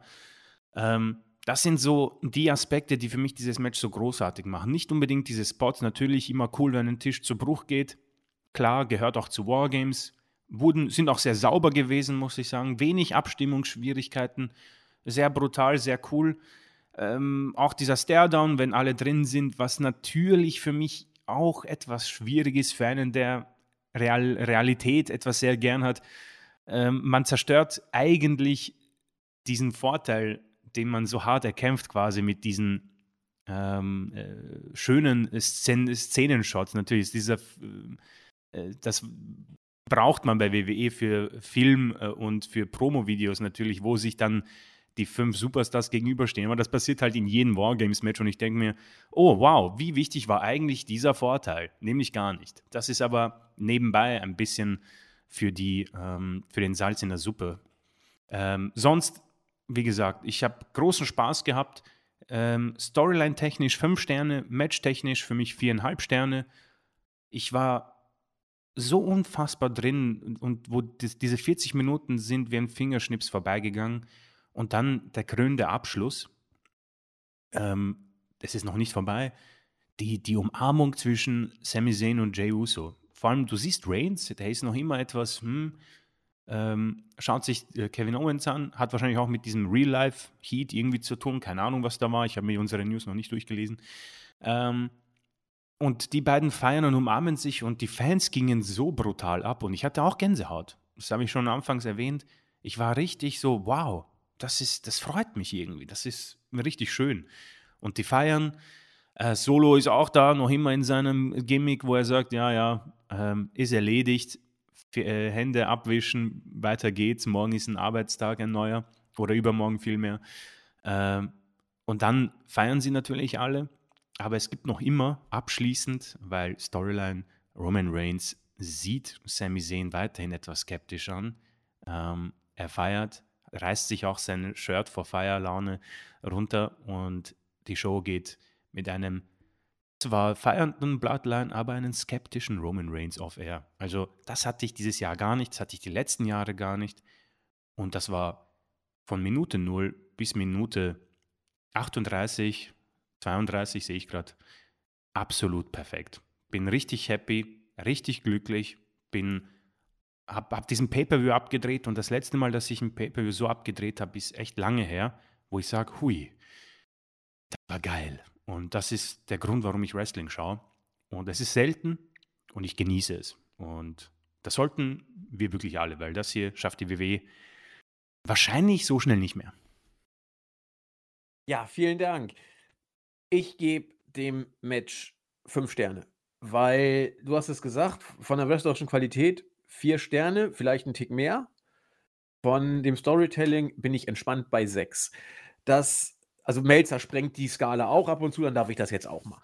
ähm, das, das, wirklich alles, alles an diesem Match, was das Storytelling angeht, war geil. Alles, was im Vorfeld stattfand, die, ich sag mal, zwei Jahre und zwei Monate im Vorfeld. Die man kann, wenn man will, das als Aufbau sogar mit für dieses Match nehmen. Kann man vielleicht sogar machen, auch wenn Übrigens, das natürlich nicht, nicht hinauf, hier, hier hinaus soll. Das ist ja nur ein Stepstone, ja. Es ist, es ist ja nur ein Roadblock oder nee, Roadblock ist es ja nicht, Gott bewahre, aber es ist äh, nur ein, ein, ein, eine Etappe auf äh, der Storyline. Übrigens, ganz kurz, die Kommentatoren haben auch eine gute Arbeit geleistet, muss ja, ich sagen. Aus zu Versehen mal. Richtig ja. gut. Auch, auch schon bei Styles und Barlow mhm. war es gar nicht so schlecht. Äh, die Geschichte und alles. Also äh, selten, aber richtig gut gemacht, muss man sagen.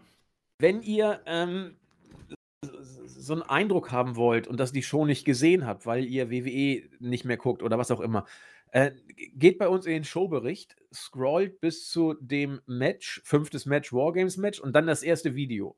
Da seht ihr Roman Reigns sitzen, äh, hinter ihm Heyman diabolisch grinsen, Sami Zayn gerade, äh, als er von Reigns ausgesucht wurde, als Nummer zwei reinzugehen, irritierend. Ähm, Solo Sikoa äh, in seiner Enforcer-Stellung mit verschränktem Arm und Jimmy Uso, der nicht weiß, was er machen soll. Geiles Bild. Guckt euch das an, unser Standbild für dieses Video. Da ist eigentlich eine ganze Menge drin. Dieses ähm, Match Gerade wenn man es mit anderen Wargames-Matches oder mit den Wargames-Match der Mädels vergleicht. Wen interessiert der Vorteil? Niemanden. Am Ende sind sie alle wieder auf den Beinen. Dann haben wir 5 gegen 5, diesen abgefuckten Stare-Down, der mich immer nervt. Und dann ist wieder alles bei Null in Anführungszeichen.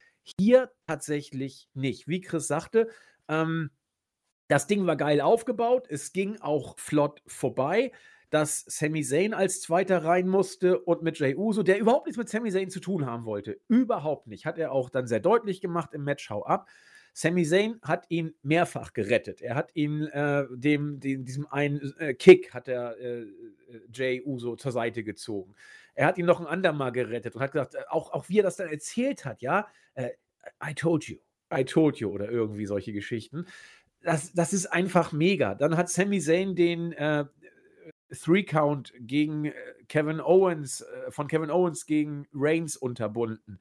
Ähm, es waren Kleinigkeiten, es waren Gesichtsausdrücke. Das Match als solches war intensiver, sehr gut geführter Brawl, dem du auch so schon vier, vier Sterne geben kannst, wenn du Bock hast. Also das würde ich auch tatsächlich tun. Aber diese fucking das fucking Storytelling. Chris hat das Finish schon besprochen. Zuerst äh, wie er Reigns, äh, Entschuldigung, wie er Reigns, wie er Kevin Owens abgefangen hat. Dann hat er Owens den Helluva-Kick gegeben. Da war Ruhe in der Halle, sogar Buhrufe waren da zu vernehmen. Dann äh, geht Jay Uso auf Seil und macht den Splash und holt den Sieg. Uso, Jay Uso holt den Sieg, wie Chris schon sagte, nicht Reigns. Der hat ganz andere Sachen zu tun gehabt, der stand nämlich rum. Und dann äh, Three Count geht durch, Buhrufe, aber verhalten. Es war eher äh, Ruhe und, und äh, Ungläubigkeit, was ist da gerade passiert. Auch ein bisschen diese Geschichte mit, mit Kevin Owens und Sami Zayn 20 Jahre lang, haben natürlich auch ein bisschen übererzählt, die ganze Sache. Ja, da gab es auch äh, jahrelang überhaupt nichts mit den beiden. Ähm, wie, auch wie, wie er das hast du schon angesprochen, wie er Kevin Owens aufgefangen hat nach dem Helluva-Kick, wie er ihn in, in seinen Arm gehalten hat, kurze Zeit, und dann auf den Boden hat sinken lassen. Wie Zane mit sich so ein bisschen auch gerungen hat. Das, das, das war einfach geil erzählt. Dann ging der Three-Count durch und obwohl die Halle geboot hat und, und irgendwie nicht so richtig happy war und, und äh, in einer Schockstarre, so ein bisschen ungläubiger Schockstarre verhielt, kam es dann äh, zu der Umarmung und ein riesen Pop ging durch die Arena. Ein riesen Pop, weil Sami Zayn immer daran gearbeitet hat, äh, sich hier reinzuarbeiten in die Gruppierung, weil er immer Jay Uso überzeugen wollte, weil man in den letzten Tagen auch richtig geil diese Sache noch mal ein bisschen auf die Spitze getrieben hat. Einzig schlechte Segment war Jay Uso guckt durch die Tür und hört zu, wie Kevin Owens und Sami Zayn sich unterhalten. Das war, das war wirklich schlecht gemacht. Aber ansonsten so geil. Ich weiß nicht, ob man Wargames-Matches besser erzählen kann, weil auch die Überzahlsituation immer relevant war in diesem Match. Immer. Drew McIntyre großartig, er fiel gar nicht auf. Er war einfach ja, da. Ja, ja. Und genau so will ich ihn auch haben in solchen Matches. Das war richtig gut. Er hat einfach seinen Job gemacht. Rich Holland fiel auch kaum auf. Butch hat seine Sache gemacht, war richtig gut. Solo Siko, also alle haben sie eigentlich nur ihre Sache gemacht. Alles in diesem Match ging um Jay Uso, ging um äh, Sami Zayn und ging um Roman Reigns ein bisschen Kevin Owens, muss man sagen. Kevin Owens wird in den nächsten Wochen wieder äh, in den Vordergrund rücken. Das muss er. Hat er ja auch bei Raw schon mhm. sehr, sehr deutlich gemacht. Hat ja gewonnen bei Raw. Äh, da hat Sami Zayn auch nicht so intensiv gewirkt. Ja, also er wirkte eher so hadernd, irritierend, hat auch nicht so intensiv eingegriffen in das Match. Das ist so eine kleine Facette, die wir jetzt in den nächsten Wochen verfolgen dürfen. Aber, und das habe ich auch in den Raw-Bericht geschrieben, alle Augen sind derzeit auf Sami Zayn. Und dieses Storytelling musst du erstmal hinkriegen. Das hier, was wir bei, bei der Survivor Series gesehen haben, ein Moment, für mich, äh, für, für die WWE-Ewigkeit, ist nicht das Ende. Es geht weiter und ich bin so gespannt, wie man es weiter erzählt, was jetzt passiert, äh, ob es zum Tag-Team kommt. Die Spatzen pfeifen es von den Dächern. Ja, das muss jetzt ja kommen. Klar, wenn Owens bei Raw sagt, er will es nicht und Zane sagt das auch, ist ja klar, dass es am Ende wohl rauskommt. Äh, aber auch da, sicher kann man sich da nicht sein. Und wenn ja, wann? Und wenn ja und wann, wie? All das ist derzeit so in den Sternen und es ist nicht mal die Main Storyline. Die Main Storyline ist eigentlich Reigns und der ist jetzt ein Stück weit aus der Main Storyline raus. Er ist zwar immer noch Dreh- und Angelpunkt von allem. Er wird die Fehde mit Kevin Owens kriegen und er wird sie natürlich auch äh, bestreiten und gewinnen. Aber Sami Zayn ist jetzt der Faktor, auf dem mindestens genauso viele Augen ruhen. Und äh, egal was da am Ende rauskommt. Ich sehe übrigens nicht, dass Sami Zayn derjenige sein wird, der Roman Reigns den Titel abnimmt. Nee, nee, Sorry, nee, Leute.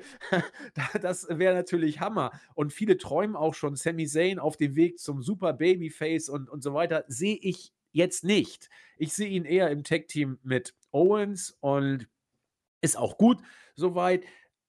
Wäre natürlich mega, wenn Zane derjenige wäre, wäre ich, aber Zane wird es nicht sein. Zane wird es nicht sein. Wir haben schon wieder Cody Hype-Videos gesehen, also wie gesagt. Und da bin ich mal gespannt, ob Cody gegen Zane äh, anstinken kann. Bin ich sehr, sehr, sehr gespannt, wie das da funktioniert.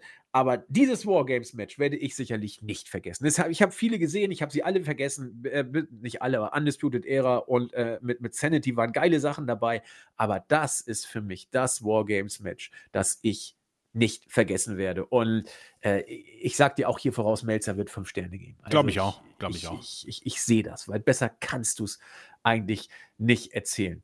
Ja, natürlich sind da auch äh, Worte der Kritik nicht weit. Ja, äh, immer wieder die Bloodline und schon wieder Reigns und so. Leute, äh, ihr habt, ihr habt das nicht verfolgt. Sorry, ihr habt das dann einfach nur mal ein bisschen gelesen oder so. Ihr habt es nicht gesehen.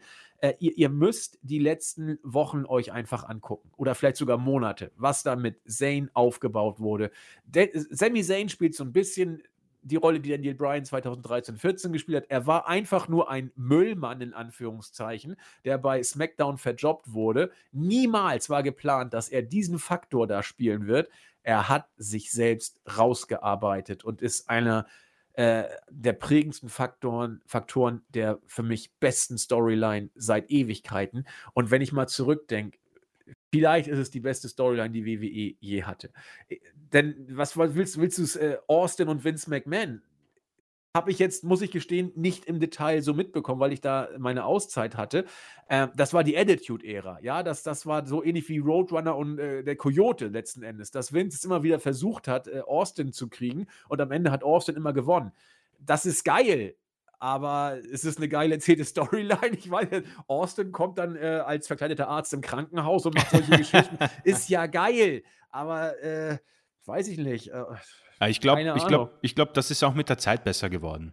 Ja. Äh, Austin gegen, äh, gegen McMahon. Ich nehme natürlich nichts weg, aber wer weiß, vielleicht wird man auch über Bloodline, wenn es mal zu Ende ist, auch trauern, mehr trauern, wenn, wenn man jetzt nicht so großer Fan ist davon, weil ähm, ich glaube, die Zeit macht da schon auch ähm, einen wichtigen Faktor. Aber lass uns doch mal, jetzt bin ich aber mal heiß drauf. Lass uns doch mal gucken. Zeit ist der Faktor. Alle Welt äh, spricht über die New World Order. Gehen wir doch mal äh, die New World Order gucken wir uns die doch mal an. Wo ist denn unsere New World Order? Ähm, Professional Wrestling. Die hat sich ja gegen Ende sowas von tot gelaufen. Keiner hat irgendwas davon mehr ertragen, von dieser New World Order. Die New World Order war active, habe ich jetzt mal gerade gesehen, 1996 bis 2000. Okay, also immer hat sie noch knapp, noch gute anderthalb Jahre, die die New World Order länger auf dem Buckel hat. Aber da sagen auch die meisten, die letzten zwei Jahre, meine Güte, hättest du ja auch mehr oder weniger klemmen können oder die letzten anderthalb oder ein Jahr. Also muss man mal sehen. Ähm, aber auf dem Level sind wir, glaube ich, hier. New World Order, Hogan, ähm, Entschuldigung, New World Order, dann ähm, Vince McMahon und Steve Austin, dann Vince McMahon und CM Punk, Summer of Punk und so weiter. Aber sorry, ich, ich bin da auch nicht der richtige Ansprechpartner. Ich rede gerade, äh, da gehen auch die Gäule gerade mit mir durch. Ihr könnt mir bestimmt jetzt Experten tausend andere Storylines nennen, die jetzt viel geiler sind. Aber zumindest seit ich WWE verfolge, ist nichts, was da auch nur annähernd, wirklich annähernd rankommt. Also das, was bei der Survivor Series da über die Bühne gelaufen ist, meine Güte mega. So, und jetzt äh, möchte ich mich auch entschuldigen bei allen, die das nicht so gut finden. Ich bin hier jetzt ein bisschen Fanboy-mäßig äh, die Golde mit mir durchgegangen, aber sorry, ich habe sowas, sowas Großartiges noch nie gesehen bei, bei WWE. Noch nie. Das, das, meine Güte. Ja, Chris, ähm, das war's, ne? Jetzt, was haben wir denn noch? Haben wir noch irgendwie Fragen? Oder hast du noch irgendwas? Ich will äh, jetzt ja nicht das, das Schlusswort einfach so sprechen. Achso, äh, nee, äh, also am Ende, wir haben, wir können ja gerne noch ein paar äh, Kommentare äh, aufnehmen von YouTube, aber ich äh, muss auch sagen, ich ähm, bin etwas sprachlos aufgrund der so guten Arbeit, die geleistet wurde in diesem Main Event und ich werde mir das sicher nochmal ansehen und das ist selten mal, wo ich nochmal reinschaue in ein Match das ich zumindest vor kurzem erst gesehen habe. Ähm, ich habe auch schon, also es macht auch richtig Spaß, ein bisschen in die Zukunft zu schauen, wie man das Ganze auch äh, fortführen kann. Also mir ist auch so ein Gedanke gekommen, äh, Bloodline im, im, im, Royal Rumble, dass, keine Ahnung, vielleicht sogar, ich weiß, das ist Wunschdenken, aber dass es irgendwie Sami Zayn gewinnt aufgrund von irgendwelchen äh, Eigenheiten, in, wo jetzt nur noch die Usos im Ring sind und äh, die wollen noch jemanden raushauen und er wirft dann alle drei raus und gewinnt das Ding und dann kann man das Ganze irgendwie schön ziehen, ob er sich jetzt entscheidet, Reigns herauszufordern oder nicht. Und äh, so ähnlich wie damals vielleicht ein bisschen Evolution, wo Batista gewonnen hat und gegen Triple H. Also da ist so viel möglich und ähm, macht einfach Spaß, äh, drüber zu sprechen und zu philosophieren, beziehungsweise es einfach zu erleben. Weil, wie gesagt, ich glaube, dass man sich hier im Moment ein bisschen in einer goldenen Storyline-Fehde befindet, die man so schnell danach nicht mehr bekommen wird. Das, das glaube ich tatsächlich auch. Gut, dann gehen wir auf die User ein. Rubrik äh, der User kommt jetzt. Ich fange mal mit der Startseite an, dann übergebe dann an Chris und übernehme dann wieder mit dem Board. Äh, herzliche Grüße gehen raus an unseren User Odensohn. Der sagt: Nee, nee, nee. Grundsätzlich gehe ich mit den meisten Sachen mit euch mit, aber Bray Wyatt muss ich hier ganz klar widersprechen auch wenn das eine oder andere sicherlich Parallelen aufweist zu früheren Auftritten und so weiter. Er ist ganz klar dagegen, alles schon im Vorfeld äh, zu Schrott und Blödsinn zu erklären. Das geht wohl äh, in meine Richtung, könnte ich mir vorstellen. ich äh, habe das ja getan. Er denkt auch, dass es hier fürchterlich langsam vorangeht, noch kein Match und so weiter, aber vielleicht soll es ja auch so sein. Ähm, ja, Vielleicht. Bisher war es immer so, dass wir das gesagt haben, Bray Way, äh, bei, bei äh, Brother Bray. Es geht langsam voran. Vielleicht soll es so sein. Bisher war es noch nie so, dass irgendwas rausgekommen ist, sondern es ging nach drei Monaten genauso weiter wie nach drei Wochen. Aber äh, lieber Odensohn, ähm, äh, ich, ich, hoffe, ich liege falsch, ja. Ähm, bisher fühle ich mich in allem bestätigt, dass alles, was äh, Bray Wyatt betrifft, für mich kalter Kaffee ist. Aber äh, ich gebe dir recht, man darf nicht den Tag vor dem Abend äh, nicht loben und verfluchen, sondern muss noch etwas länger abwarten. Bisher habe ich den Chris aber so weit, dass er mir auch eher zustimmt, dass das nicht so der Knaller ist. Ja. Ähm, aber es kann ja noch besser werden. Und wenn du es jetzt schon besser findest, auch gut. Ähm, wir schreiben in vier, fünf Wochen nochmal, würde ich einfach sagen. Grüße an Dirk75, der einfach äh, uns gelobt hat und uns sehr gerne zuhört, weil wir authentisch seien. Vielen das Dank. Äh, freut uns sehr.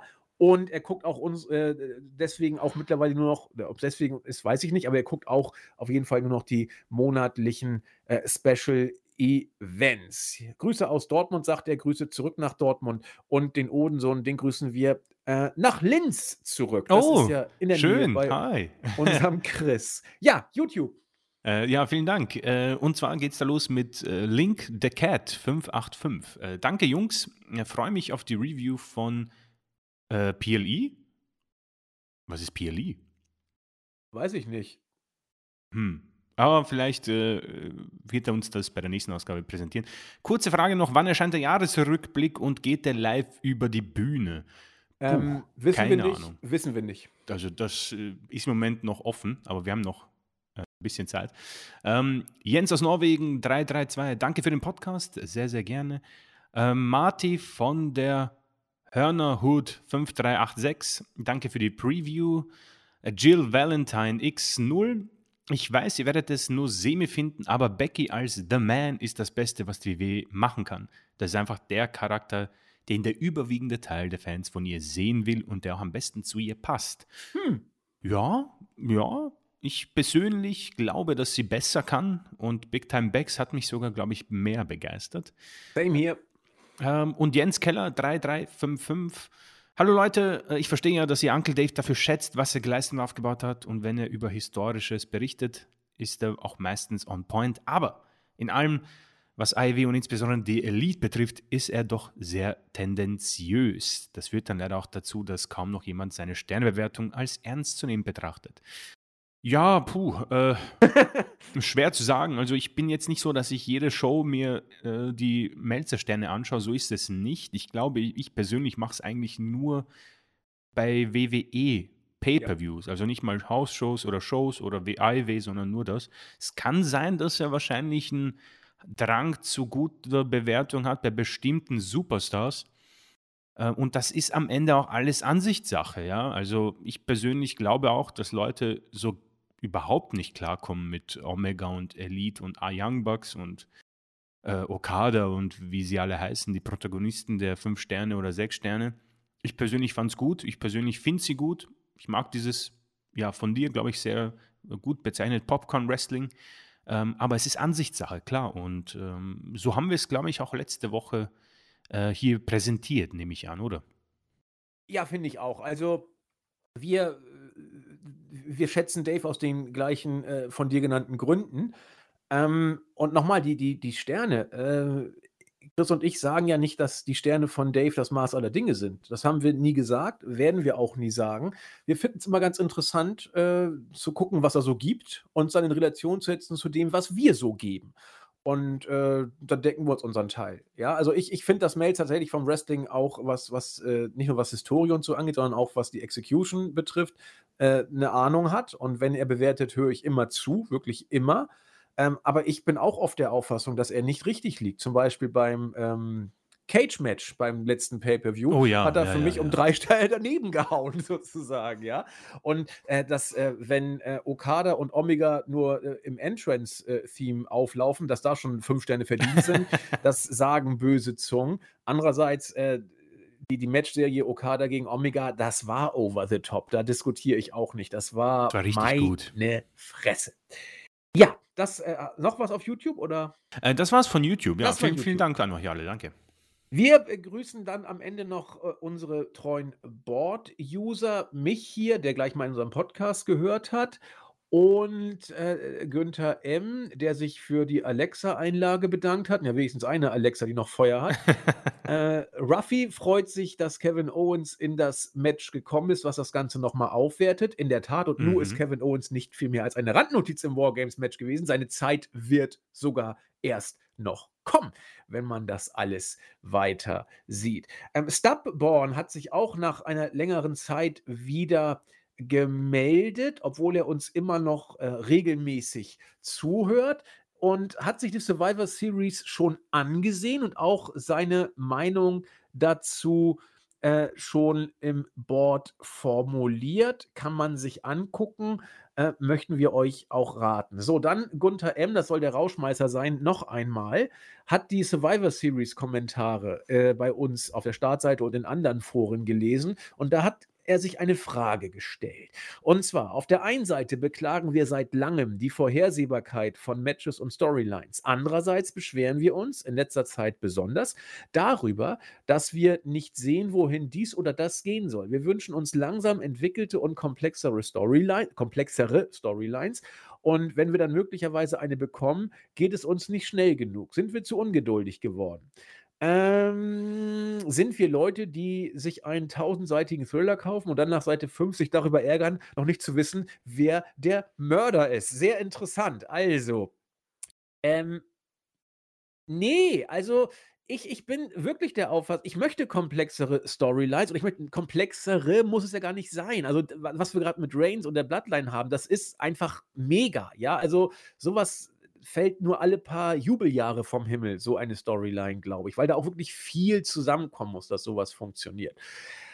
Aber äh, ich bin zum Beispiel, so, ich weiß, ihr nehmt das Thema Bray Wyatt, kann ich jetzt auch verstehen, weil ich mich daran sehr äh, aufgehangen habe die letzten Tage äh, besser gesagt Wochen. Ähm, nein, es geht mir nicht darum, dass äh, ich äh, bei Bray Wyatt oder bei jeder anderen Storyline sofort einen Payoff haben möchte. Gar nicht. Aber ich möchte, dass irgendetwas passiert. Es, es muss nicht äh, nach äh, mehreren Wochen in einen Payoff gehen. Es muss nicht mal unbedingt nach Monaten in einen Payoff gehen. Aber es muss zwischen Payoffs oder Zwischenstrecken oder Etappen, genau das ist das Wort. Es muss Etappen geben, es muss Etappenziele geben, kleinere Sachen. Ähm, äh, und es darf einfach nicht sein, dass man uninspiriert irgendeine Scheiße macht. Es, es muss sein, dass alles, was man macht, irgendein Hand und Fuß hat. Und sei es, dass du ähm, bei Bray Wyatt, äh, es, es ist okay, wenn er jetzt erstmal ein paar Wochen nur Mist erzählt. Das, das ist für mich nicht schlimm. Aber ich, ich habe eben jetzt zweimal bei Bray Wyatt bei WWE gesehen, dass es so anfing und dass es nirgends hingegangen ist. Wenn das diesmal anders ist, total super, da will ich nichts gesagt haben und da bin ich auch der Erste, der zu Kreuze kriegt und sagt, da war ich wohl etwas vorschnell und habe mich von den zweimaligen Versagen äh, blenden lassen. Wenn es, wie gesagt, diesmal anders ist, dann werde ich zu Kreuze kriechen und sagen, es tut mir sehr, sehr leid, äh, da habe ich einen Fehler gemacht und dann gestehe ich das auch ein. Also, nein, ich habe kein Problem mit langfristigen Storylines, aber ähm, dann muss man sie auch erzählen und nicht immer nur irgendein Mist erzählen, der sich wiederholt und nix, zu nichts führt. Wenn sich Sachen wiederholen und am Ende führt es zu was und im Idealfall nimmt man sogar noch ein bisschen Bezug auf das, was passiert ist, dann ist doch alles mega. Ja, aber einfach nur immer irgendeinen Mist zu erzählen oder Sachen anzudeuten und nach zwei Wochen fallen lassen oder nach zwei Wochen den Payoff zu bringen, das kann es für mich nicht sein. Deswegen würde ich äh, so, Günther, auf deine Frage antworten. Nee, Long-Term-Storylines sind gut, solange sie denn irgendwie ein Payoff haben. Äh, wie gesagt, siehe Roman Reigns, da ist es großartig. Oder wenn es ein Ding ist, das sich selber trägt, bei New Day, mal kriegen die Storylines, mal nicht. Aber bei Brother Bray, sorry, da bin ich einfach nicht kuschelig. Da, da muss irgendwie ein Ende der Geschichte in Sicht sein. Und es kann für mich nicht angehen, dass einfach nur Brother Bray, der Hokuspokus erzählt, wenn das die Storyline ist, nee, dann fehlt mir tatsächlich was. Weil es eben für mich schlicht keine Storyline ist. So, das war mein Senf dazu, Chris. Du hast bestimmt auch eine, eine Meinung. Ja, äh, das ist ein, äh, sehr interessant. Also ich persönlich würde das äh, etwas ähm, abwenden, diese Sache. Also ich vielleicht bin ich auch geblendet äh, von mir selbst, aber ich glaube nicht, dass ich oder wir zu Ich auch, ich bin auch von dir geblendet. vielen Dank, vielen Dank. ähm, ich äh, die Frage ist, vom, gibt es im Moment Storylines, von denen wir zu früh etwas erwarten? Ich glaube nämlich nicht, bis auf Bloodline. Ähm, es gibt Judgment Day gefühlt und es gibt irgendwo auch noch Dominic Mysterio gegen Rey Mysterio, das äh, jetzt bei Thanksgiving ein bisschen aufge, äh, ja, aufgenommen wurde. Aber persönlich finde, es gibt keine andere mehr bei, bei WWE. Äh, Damage Control hinüber bei SmackDown, Bray Wyatt gegen LA Knight, okay. Ähm, nachdem wir ja, und ich, ich, hoffe, das werden die äh, Zuhörer mir jetzt noch nachsehen, aber der Breaking Bad oder Vince Gilligan äh, oder Better Call Saul Vergleich äh, der rote Faden dieser Show passt hier auf diese Frage für mich auch noch sehr gut, weil ich bin zumindest bei meinem Freundeskreis relativ einsam, wenn es um Vince Gilligan geht und seine, seinen großartigen Werken, weil ich kann mir, und ich weiß auch warum. Es gibt nämlich, und das ist der Punkt, es gibt sehr viele Folgen, sowohl bei Breaking Bad als auch bei Better Call Saul, die für viele sehr langweilig sind, weil es, weil nicht mal viel passiert. Aber die Magie dahinter für mich ist eben die äh, Charakterentwicklung, weil man kümmert sich manchmal nur um einen Charakter bei einer Folge und am Ende kann es sogar sein, dass einfach von den 45 Minuten ein wichtiger Satz ist, um diese Charakterentwicklung voranzutreiben. Und dann bin ich geflasht.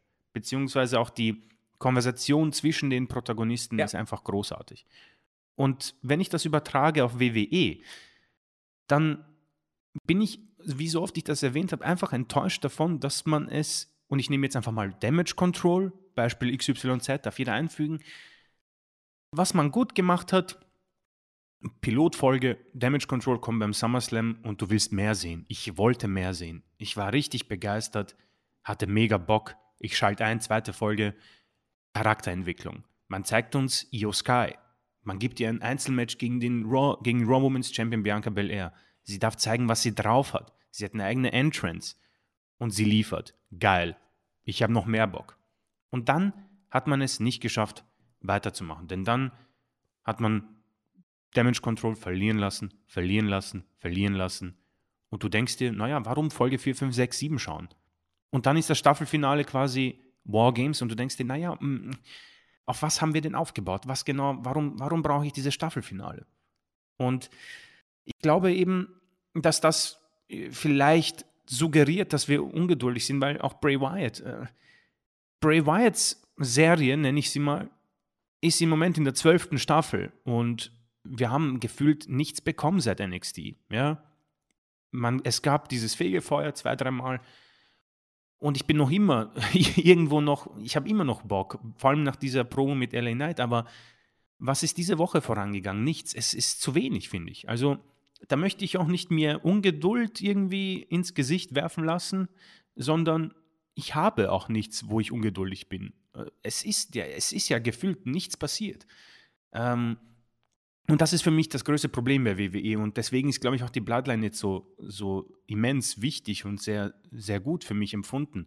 Ähm, vielleicht werden AEW-Fans auch nicht verstehen, warum wir so übertrieben abgehen, weil sie dort täglich von geilen Stories ähm, befriedigt werden. Das kann ich nicht sagen. Im Moment bin ich da komplett raus. Aber äh, WWE liefert im Moment für mich zwei Storylines. Eine davon hat für mich keinen Sinn, Judgment Day, und die eine ist großartig. Und Deswegen glaube ich nicht, dass man viel Spielraum hat, um ungeduldig zu sein. Aber vielleicht bin ich auch ein bisschen von mir selbst geblendet, weil im Moment auch viel Wischwasch in meinem Hirn ist und diese Frage großartig ist. Also verstehe mich nicht falsch. Sehr gute Frage, kann man viel Stoff für Podcasts füllen, macht auch sehr viel Spaß, aber ich würde das so einfach mal äh, einen Strich drunter setzen.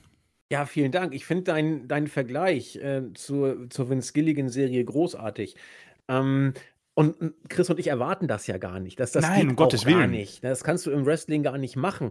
Und deswegen sind wir so überrascht, dass die Roman Reigns Storyline gerade ein bisschen da sogar rankommt, weil man eben Bezug nimmt auf Sachen, die vor, vor zwei Jahren stattfanden. Und weil, weil das einfach so gut erzählt ist und, und aufeinander aufbaut. Und, und Jay, der zuerst mit ihm sich noch bekriegt hat, und ich will jetzt nicht alles wiederholen, was ich gesagt habe, aber es, es kommt dem in Ansätzen sogar recht nahe. Wie gesagt, das wollen wir gar nicht. Das erwarten wir gar nicht, dass wir solche Sachen vor die Flinte bekommen. Das wäre ja viel zu toll. Aber ähm, auf irgendwas hingehen muss es doch. Und dass es auch mal Leerlauf gibt, zwei, drei Wochen, das ist, das ist ja auch völlig normal. Bei der Bloodline gab es auch genug Leerlauf wie, wie Chris sagte, bei Better Call Saul, da werden Leute zwei, drei Folgen gucken und werden gar nicht wissen, was das überhaupt soll. Weil, was habe ich jetzt hier wieder drei Stunden Lebenszeit verschwendet? Da ist ja gar nichts passiert. Der ist zu Gericht gegangen und hat sich mit einem Parkwächter unterhalten und solche Geschichten. Ja, natürlich. Ähm, das klingt jetzt arrogant, aber das ist auch nichts für jedermann gemacht, sowas. Und deswegen kann man auch beim äh, Pro Wrestling natürlich sowas auch nicht erwarten, weil es letzten Endes immer nur Wrestling ist. Und nur meine ich gar nicht negativ. Da sind die Erzählmöglichkeiten auch begrenzt, haben wir auch schon ein paar Mal gesagt. Aber deswegen finde ich Chris Vergleich einfach so großartig. Wir gehen fünf, sechs Stufen tiefer äh, als die Vince Gilligan ähm, Serien, aber irgendworaufhin sollte es doch schon zugehen.